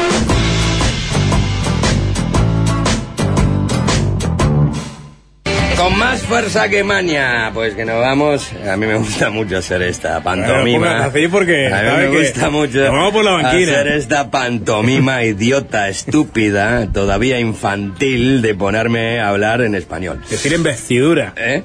Decir investidura, sí, porque es lo que estuvo sucediendo en, en la jornada de hoy en España. Empezaron las sesiones de la investidura del actual jefe de gobierno de España, Pedro Sánchez, del PSOE, del Partido Socialista Obrero Español, que, bueno, este, logró lo último que le eh, faltaba para su investidura, que era acordar con los independentistas catalanes, por el cambio, eh, a cambio de una moneda fuerte, ¿no? Este, esa troca le salió cara a, Sánchez porque es una amnistía para los independentistas, especialmente para su líder, Carles Puigdemont, que eh, estaba requerido por la justicia eh, española eh, y vivía en Bélgica desde hace muchos años. Bueno, en esa disputa de la investidura, primero probó el más votado, que fue Alberto Núñez Feijó, del Partido Popular, fue el más votado, pero no consiguió los votos porque su principal aliado Vox este, es un aliado desagradable para cualquier este, independentista o para cualquier partido político que pretenda mayor autonomía y descentralización. Así que ahí sí fue Sánchez a conseguir los votos. Transó con la amnistía, hizo eso calentar España y hoy el primer, la primera sesión de debate estuvo divina. Vamos a hablar de la política española en este momento con nuestro corresponsal exclusivo, Sam Ferran, desde Madrid. Sam, ¿cómo estás? Ese es el preámbulo que te armé. ¿Qué no? Tremendo preámbulo, macho. Ya, ya es casi la columna. Ya es casi la columna. No, no, no. Como, bueno, como hay nada, tantas cosas en avanzar, quise poner solamente ese, ese, ese piso. Porque hay de todo para hablar. Exactamente. No, estuvo muy bien, estuvo muy bien la- el preámbulo porque, bueno, fue exactamente todo lo que sucedió hasta llegar a, a hoy, a la investidura y con todos los- estos días pasados que fueron bastante caóticos en la calle. Este, como bien tú dijiste, el, punto de discordia eh, principal, por no decir casi el único, y en donde se centró todo el discurso de la, de la oposición es la, es la amnistía, ¿no? O sea, ese es el punto mayor de discordia. Eh, la, la ley de amnistía es una ley que está vigente desde el 77, eh, desde la transición. En ese momento se amnistió y se, se, se perdonaron crímenes del franquismo, se perdonaron también a, a, a los represaliados y que estaban presos por, por esos crímenes que también hu- hubieron del otro lado. Y esa ley siguió funcionando y durante todos estos años de democracia todos los presidentes han tenido su momento, su momento amnistía y han indultado todos. De hecho, Rajoy en- de una tirada indultó, indultó a 1.400 personas. eh, no sé si fue en el año 2012, bueno, no recuerdo exactamente el año. O sea que es una ley que está vigente, es una ley que funciona, es una ley democrática, es una ley constitucional. Y en este momento, en este caso, Pedro Sánchez eh, la ha usado a su favor para ganar esos siete votos. Vamos a ser claros, ¿no? Aquí lo que quiere Sánchez es gobernar, naturalmente. Eh, lo que queremos muchos es que no, no tener un vicepresidente de Vox ni ministros de Vox. Eh, y en, ese, en esa lucha, entre comillas, del mal menor, es que transó con esta amnistía que hasta hace cuatro días estaba diciendo que era inconstitucional, las cosas como son, ¿no? Pero, pero, mm, pero a ver, que inconstitucional no es, que esto está perfectamente dentro de la ley y además hay una cosa que está clara y que mucha gente se olvida porque mucha gente se piensa que viene Pedro Sánchez y dice, bueno, y esto es la amnistía y pum, le pegan un martillo arriba de la mesa y ahí se van todos y dicen, ay, no voy, no voy a ir preso. No, no, no. Esto primero se aprueba en, en diputados, obviamente, se supone que ahí tiene la mayoría, ahí no, no corre riesgos, pero después pasa al Poder Judicial. O sea, España es una, es una democracia saludable, todo lo saludable que son las democracias del mundo, con sus fallas, con sus falencias, con sus fortalezas, debilidades, pero es una democracia que funciona. O El sea, Poder Judicial tiene que ratificar lo que, lo que define el Parlamento. Hombre, hombre, natu- hombre, naturalmente. Esto pasa por el Tribunal Constitucional, naturalmente. Sam, Entonces, una- una- toda esta hipérbole... Vivimos... No, Sí, no, te iba a decir, capaz que an- antes de avanzar, ¿no? Porque creo que hay una diferenciación semántica entre amnistía e indulto, ¿no? Digo, a los efectos de, de cuánto se puede criticar el, el, digamos, lo que hizo Sánchez. En, el caso de la amnistía es, se olvida el delito y la pena. En el caso del indulto, te olvidas del, de, de la pena. De la pena, pero no del delito, ¿no? Exacto, porque ahí también hay un recorte entre las, los delitos que han sido en relación al movimiento político del procés y después también, o sea, se recorta para el otro lado los delitos que pueden haber habido de corrupción, de, de pasaje de dinero para usar para el proceso. Todo eso sigue, to- todo eso sigue vigente. Aquí lo que se está indultando es los, los castigos políticos, por decirlo de alguna manera. Todo lo que viene de la mano de la movida del proceso política. Aquí no se está indultando ni se va a indultar a los desvíos de dinero, ni a si una persona mm, tuvo un acto de violencia en la calle, por decirlo de alguna manera, eso tampoco, porque es, eso es puramente un acto de violencia callejero, bla, bla, bla, bla. Aquí se está indultando y amnistiando, indultando más que nada, a, a todo lo que tiene que ver con el proceso político del procés. Yo en, en su momento, hace ya años cuando pasó esto, en el 17, 18, a mí me, me pareció completamente exagerada las penas. Porque está bien que fue una farsa, esto fue un paripé tremendo, lo de lo del proceso de independencia catalán, ¿no? Eso lo tenemos claro, unas en la calle, no había ningún control de ningún organismo internacional, bueno, fue fue un, un delirio. Pero la respuesta eh, en ese momento del gobierno de Rajoy con el 155, que quiere decir que levantaron el gobierno, intervinieron el gobierno con el apoyo del PSOE, este, y todas las penas que vinieron después a mí me parecieron completamente exageradas. Pero bueno, Mm. en Eh, definitiva, más allá del recorte y de, y Sí. de la, let- la letra judicial, aquí lo que quieren unos es el poder y lo que quieren otros es el poder. Claro, eso está claro, pero sobre, en definitiva es eso. Sí, sobre el tema de la amnistía, que es interesante porque bueno, a ver, hoy eso eso que tiene la- la- la- las este, nada, lo- lo- los sistemas parlamentaristas eh, fueron al Parlamento y, y- y- y Carl- eh, Pedro Sánchez fundamentó eh, su investidura eh, eh, en sus fundamentos, obviamente criticó la posición del Partido Popular de Alberto Núñez Feijó, después habló Alberto Núñez Feijó criticando ¿no? la, la, la solución a la que llega en definitiva Sánchez eh, más los independentistas para, para formar gobierno.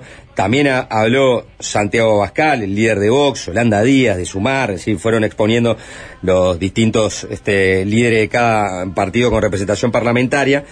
Y muchos volvieron a traerle a, a Sánchez lo que él mismo había dicho sobre la amnistía, ¿no? La amnistía es inconstitucional, es ilegal, el, el independentismo pide la amnistía, algo que de luego este gobierno no va a aceptar y que no entra en la legislación ni en la constitución española. Todas declaraciones de Sánchez del año pasado. Sí, sí, sí, a ver, eh, eso está clarísimo y el cambio de discurso del PSOE es, es sonante y resuena y es, es, es hasta doloroso, entre comillas, o, o- nos suena en la cabeza hasta lo que podemos compartir, que es mejor pactar eh, esta amnistía que, que tener un gobierno con Vox dentro. O sea, eso, eso está clarísimo y por eso te decía que aquí lo que, lo que está por detrás de todo esto es el querer el poder. Y lo mismo para el otro lado, chiquilines. O sea, eh, en definitiva, yo creo que al, al pueblo, al pueblo, a alguna gente le puede importar lo del proceso, lo de la amnistía. A los políticos del Partido Popular les importa lo justito, por no decir que no les importa nada, por no faltar el respeto. ¿Me explico? O sea, lo que, lo que están dolidísimos es que se van a comer cu- otros cuatro años de gobierno de centro izquierda y encima pactando con la izquierda y con los independentistas, que para la derecha es lo peor, lo más bajo del ser español, ¿no? Entonces todo ese, ese discurso y esa soflama de, de, de Vox sacando a la gente a la calle, que yo quiero separar las dos, los dos tipos de manifestaciones que ha habido, esta gente que va a Ferraz todos los días, que hace 11, 12 días que está ahí, estos son los ultras, los ultracatólicos, los nostálgicos de la dictadura, bueno, y textos dementes de, de, de ese tipo de personas que van desde negacionistas, bueno, todo lo que ya sabemos que es la, la ultraderecha eh, que tenemos en el mundo hoy, ¿no? Con ese con ese ese discurso negacionista en todos los aspectos. Y otra cosa es lo que pasó el domingo, que fue las manifestaciones que convocó el PP, que yo entiendo que gente que está en contra de algo que, como vos bien decías, Juanchi, hasta hace cuatro días el propio PSOE eh, negaba y decía que no iba a acontecer. Después, obviamente, hay un movimiento de cintura, de discurso, de cambio, de no, porque esto es para la mejor convivencia de todos los españoles, que puede ser, pero yo creo que el 90% o el 80% de los votantes o los ciudadanos españoles o los que votamos aquí eh, en España entendemos que en el fondo esto es por los votos y punto, que termine el show, que empiece la, la legislatura, que tiren para adelante, que saquen leyes y que se pongan a trabajar, ¿no? Eso es lo que estamos esperando. Yo creo que la mayoría de las personas que se termine este show va a ser una legislatura jodidísima, jodidísima, porque se le van a hacer la vida imposible. Y ahora, de la última hora, es que Jun- Juncker Cataluña dice que no le gustó el discurso de Sánchez. Exacto. Este, Dice que, que- fue, en el es- aire, lo- fue muy blandito, en otras palabras lo dijo, ¿no? Pero que fue muy tibio el discurso de, a ver, Sánchez. Yo, mira, como todos los discursos independentistas, vengan de donde vengan, esto no es contra el independentismo de Cataluña, o todos los discursos nacionalistas, perdón, me confundí, Mm. todos los discursos nacionalistas pecan de esa soberbia, eh, no sé qué, qué, qué quería esta mujer, la novela esta, que, bueno, no sé qué quería que dijera Sánchez, que fuera en cuatro patas hasta el escaño de ella y le dijera, sí señora, no entiendo. A ver, que hay una diferencia política, Junts per Cataluña y el PNV, ideológicamente, son el PP. O sea, Junts y Junts es el PP de Cataluña y el PNV es el PP del País Vasco. Y están votando con el PSOE. O sea, tampoco van a salir de la mano todos juntos eh, cantando en la puerta de diputados. ¿me Claro, explico? claro. Vos decís, O sea, eh, ellos son, ellos son la, la- ideologías. la derecha nacionalista de Cataluña, el País Vasco, el Partido Popular es la derecha nacionalista española, pero ellos están votando en realidad con el PSOE y están en el gobierno del PSOE. Claro, pero ese, exacto, pero ese es el problema madre que tiene la derecha, no solo en España, en el mundo, y el, y el PP aquí, y que la va a tener, y que para mí es el problema que, que, que yo humildemente les, les digo que es el problema que tienen que tratar. Mientras sigan haciéndole la pelota y jugando con Vox, ah, o sea, obviamente ellos saben que ya, solos, solos, es muy difícil que ganen alguna vez. Entonces, lo que tendrán que hacer es ampliar el, para mí, para mí, opinión, ampliar el discurso a una centralidad, obviamente liberal, obviamente de, de derechas, obviamente con las privatizaciones, con todo eso que, que ellos dicen, pero por lo menos europeísta y, y con los pies en la tierra y, y- y- no, y no aliarse a esos discursos eh, dementes de la ultra, porque a las pruebas me remito. Los dos partidos de derecha que podríamos estar votando con él, le dijeron, pero con Vox, a mí el PNV le dijo, a Feijóo, a mí ni me llames. Porque, porque el problema es, el problema es que claro, para este, eh, o sea, el falangismo español con su matriz centralista y antiautonómica es lo que rechazan de plano los independentistas Claro. nacionalistas, ya sea vascos o catalanes. Es decir, está todo bien, pero mientras- si tu socio Pero- es yo no que- puedo estar con tu socio, ¿viste? No podemos estar juntos en el mismo cuarto. Que es lo que lo, de alguna Claro, manera lo mató al PP, que pro- desapareciera Ciudadanos, que era, este, tenía otro perfil. Pero Sam, una cosa, acá tenés una coalición de mínimas entonces, ¿no? O sea, las mínimas son este cierto consenso sobre las autonomías, por ejemplo, ¿no? O sobre el- las migraciones. Ahora, y para, para tratar de hacer un comparativo con Uruguay, por ejemplo, vos acá tenés una coalición, ¿no? En Uruguay, que se armó de- de- desde, desde una elección primaria a un balotaje con un arco político que tiene varios matices y un compromiso para desarrollar determinadas políticas durante el periodo de gobierno. ¿Existe algo parecido a eso en esta coalición armada para que puedan investir a Sánchez, más allá de la amnistía negociada con, con los catalanes? Mira, te lo resumo así, lo que existe más que esos consensos generales, porque este es un país bastante más complejo que Uruguay, lo que existe es pasta, es perdoname pasta y dame más pasta, así te lo resumo. Quiero decir, como las autonomías tienen independencia en algunos aspectos y manejan, por ejemplo, la salud, los transportes, lo que sea, donde van a apretar es en el dinero que es que, el, que le pueda llegar a la autonomía o el dinero que el gobierno central. Aquí se, se, se, se juntan los impuestos, se recaudan los impuestos, perdón, vienen todos para Madrid y Madrid los reparte. ¿Me explico? Entonces, ahí, aquí el dinero, más que los consensos generales, este, es más que nada un tema de dinero y de competencias. Eh, se resume en eso. Naturalmente es diferente también, quiero hacer esta salvedad, el PNV es una democracia eh, católica, es un- son democristianos. Entonces, en lo social pueden emparejarse un poquito más o pueden acercarse o pueden votar más juntos al PSOE, ¿vale? Porque si bien en lo económico son más liberales naturalmente, en lo social tienen otra sensibilidad. Junts, no, Junts es una derecha oligarca, eh, esto viene de Convergencia y Unión, que es la oligarquía catalana de derecha independentista, punto. Esto es PP puro y duro y hasta en algunos puntos más duro. No tan, obviamente no tienen la nostalgia franquista, porque obviamente no, tienen la nostalgia de, de- la nostalgia de lo que nunca sucedió, que es que Cataluña sea un país. Pero volviendo a resumir lo que me preguntás, Sapo, este, los consensos más que nada parten de, pasan por el tema de la pasta, de lo que me vas a dar y de lo que me De lo que me sacás de, de- de, digamos, de mi autonomía y también de lo que me transferís. Digo, pues los, los- los- obviamente los vascos por lo general piden que haya mm, la menor intervención posible del gobierno central, ¿no? Porque es, un- es, digamos, un- una zona este muy prolífica. Eh, en de- este, también, a ver. Sí, no, bueno, la- las dos son prolíficas. El Sí. País Vasco va, de va como un tren, obviamente, y Cataluña también va como un tren, obviamente, y Madrid. Son los tres focos, bueno, puede ser las Baleares también, el tema turístico, lo que sea, pero son los tres focos de, de más industria y más, y más dinero. Obviamente, por algo son los que más se quejan, además de su tradición independentista por temas culturales y, y- y todo eso, naturalmente también influye eh, eh, el tema de la pasta y de lo que producen ellos, ¿no? Obviamente, Andalucía no tiene una fuerza independentista, pero lamentablemente Andalucía produce mucho menos. Entonces está, lo que pasa que es un tema también de solidaridad. Eh, por eso te digo que al final los nacionalismos y los independentismos terminan siendo en un punto egoístas. Yo lo puedo llegar a entender. Si no te sientes, me vas a decir por qué le tenemos que dar más pasta a Andalucía. ¿Me explico? Pero pero también si si si, el, si tú crees en el país o lo que sea, yo creo en un en una España federal en donde estén estén todas las las, las culturas estén eh, representadas en su justa medida y, en donde todos puedan vivir bien. Si Andalucía naturalmente produce menos, pues se le tendrá que dar más pasta o Extremadura.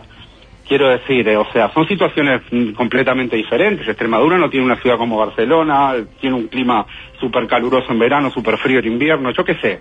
Son diferentes cosas, tien- no sé. Por eso digo, el principio de solidaridad debería primar, pero bueno, después ya está cada uno y su pensamiento independentista, su cultura, sus tradiciones y, todo eso. Claro, eh, a ver, en definitiva, hoy parte de, de, los discursos en el Parlamento Español, tanto por el lado de Álvaro Núñez Feijó y por el lado de Sánchez, fue de alguna manera ac- acusarse mutuamente, eso, eso fue eh, cómico, en cierta medida, de que eh, en la situación en la que estaba Sánchez, eh, es decir, transando para lograr eh, el, gobierno, era una situación en la que eh, Albert Núñez Feijó podía, podía haber estado si, este, por ejemplo, su socio no hubiera, no hubiera sido, obviamente, Vox, que genera el rechazo de los independentistas. O sea, hubiera negociado con los independentistas alguna cosa si de ellos dependiera para formar gobierno. Y de la misma manera, Núñez Feijó lo acusaba a Sánchez, decir, bueno, cuando pones el foco en criticar a Vox, en hablar de que hay que alzar un muro contra la extrema derecha, eso no deja de ser este, un discurso eh, porque no tienes necesidades, porque si estuvieras con la necesidad de conseguir votos y Vox estuviera dispuesto a prestártelos, no te quepa duda de que los tomarías para formar gobierno, ¿no? Esas eran las acu- acusaciones que se hacían entre Ah. ellos, en definitiva, como que cualquiera hubiera Sí. transado con cualquiera para, para, para, este, Sí. para lograr No. el poder. Sí, está, bi- está bien. Se le criticó un poco a, a Sánchez hoy, que mm, decían algunos periodistas, analistas, que parecía un discurso de, de oposición. Yo creo que estuvo inteligente en plantear el programa y todo lo que se va a hacer en estos años, porque de eso se trata, y no centrarse solamente en la amnistía, que fue un capítulo más de todo el discurso, que estuvo como dos horas y pico hablando, que madre mía, ya te digo yo que se echó su rato ahí el hombre. Eh, y estuvo inteligente en eso. Yo lo de las yo lo que pasa que yo no creo lo de Vox. Yo creo Mm. que es que es que no sé si no lo creo o no lo quiero creer. Obviamente que la política es muy es muy chancha entre comillas y, y no entre comillas y y todo es posible, ¿no? Pero en el momento hay que trazar no- las diferencias y no no. llegar a pactos, ¿no? No, no, con, con el que, con el no, que no. Digamos, con el caso del PSOE. Claro, es que, que- es que al final también hay un tema que es muchísimo más profundo que solamente la investidura. Es que es que la, la, la dinamita que ha metido la ultraderecha en todos los parlamentos de todo el mundo. Me explico porque aquí es todo un tema que ya para mí que nace con Trump o no sé si hay- había algún ejemplo anterior en donde la verdad ya no importa, en donde las hipérboles están a la hora del día. Hoy hoy el- los de Vox se fueron del hemiciclo porque cuando este Abascal dijo lo del golpe de Estado, la presidenta del Congreso, el Congreso le dijo, a ver, vamos, vamos a entrar un poquito. Sí, que eso no conste, que eso no conste en actas, acá, ¿no? hombre, Eh, acá sabemos lo que es un golpe de Estado, están los, están los tiros de tejero en el techo del, Claro. del hemiciclo de, del- de- eh, y acá vamos a hablar de, de golpe de Estado, le, va- le, le paró los pies, me pareció perfecto, porque, porque, porque es eso, porque al final es ese el discurso. Feijó dijo que nace del fraude y de la corrupción. Obviamente no habló del golpe de Estado, dijo nace del fraude y la corrupción este gobierno, pero admitió que la mayoría era una mayoría legítima.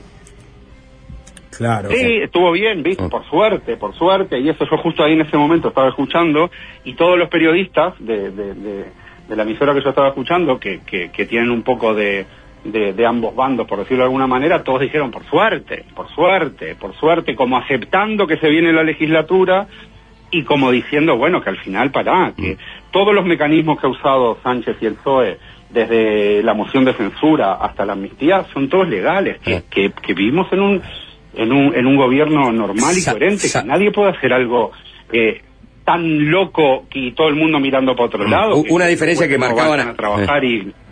Una, una diferencia que marcaban algunos en relación a, a los indultos este, de anteriores gobiernos, muchos decían, bueno, muchos recayeron sobre personas que se quedaron en España a enfrentar las consecuencias. Este cae sobre un prófugo, sobre alguien que se fue y se refugió en sus fueros de eurodiputado para no tener que aceptar la justicia española. Estamos indultando a un cobarde, a un prófugo, ¿no?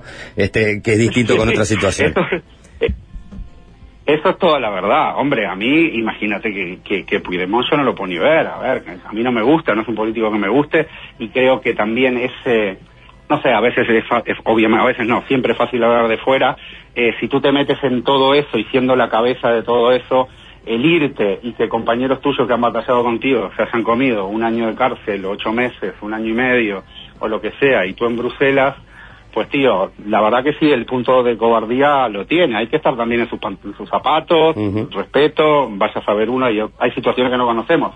Pero obviamente de cara al resto de sus compañeros que batallaron en todo, decir, bueno, gente, yo voy a buscar cigarros y ya si eso nos vemos. Eh, y los otros comiéndose un año de cárcel, eh, obviamente que, que a mí es un personaje que no me gusta para nada, como no me gustó nada tampoco del proceso, por más que respeto a muerte los sentimientos independentistas de la gente que no se sienta no se sienta española, tienen todo su derecho y es un país muy complejo y hay que aceptarlo, pero lo que fue el proceso fue una payasada, vamos, que eso está claro. Sam, te agradecemos por estos minutos, te mandamos un abrazo grande.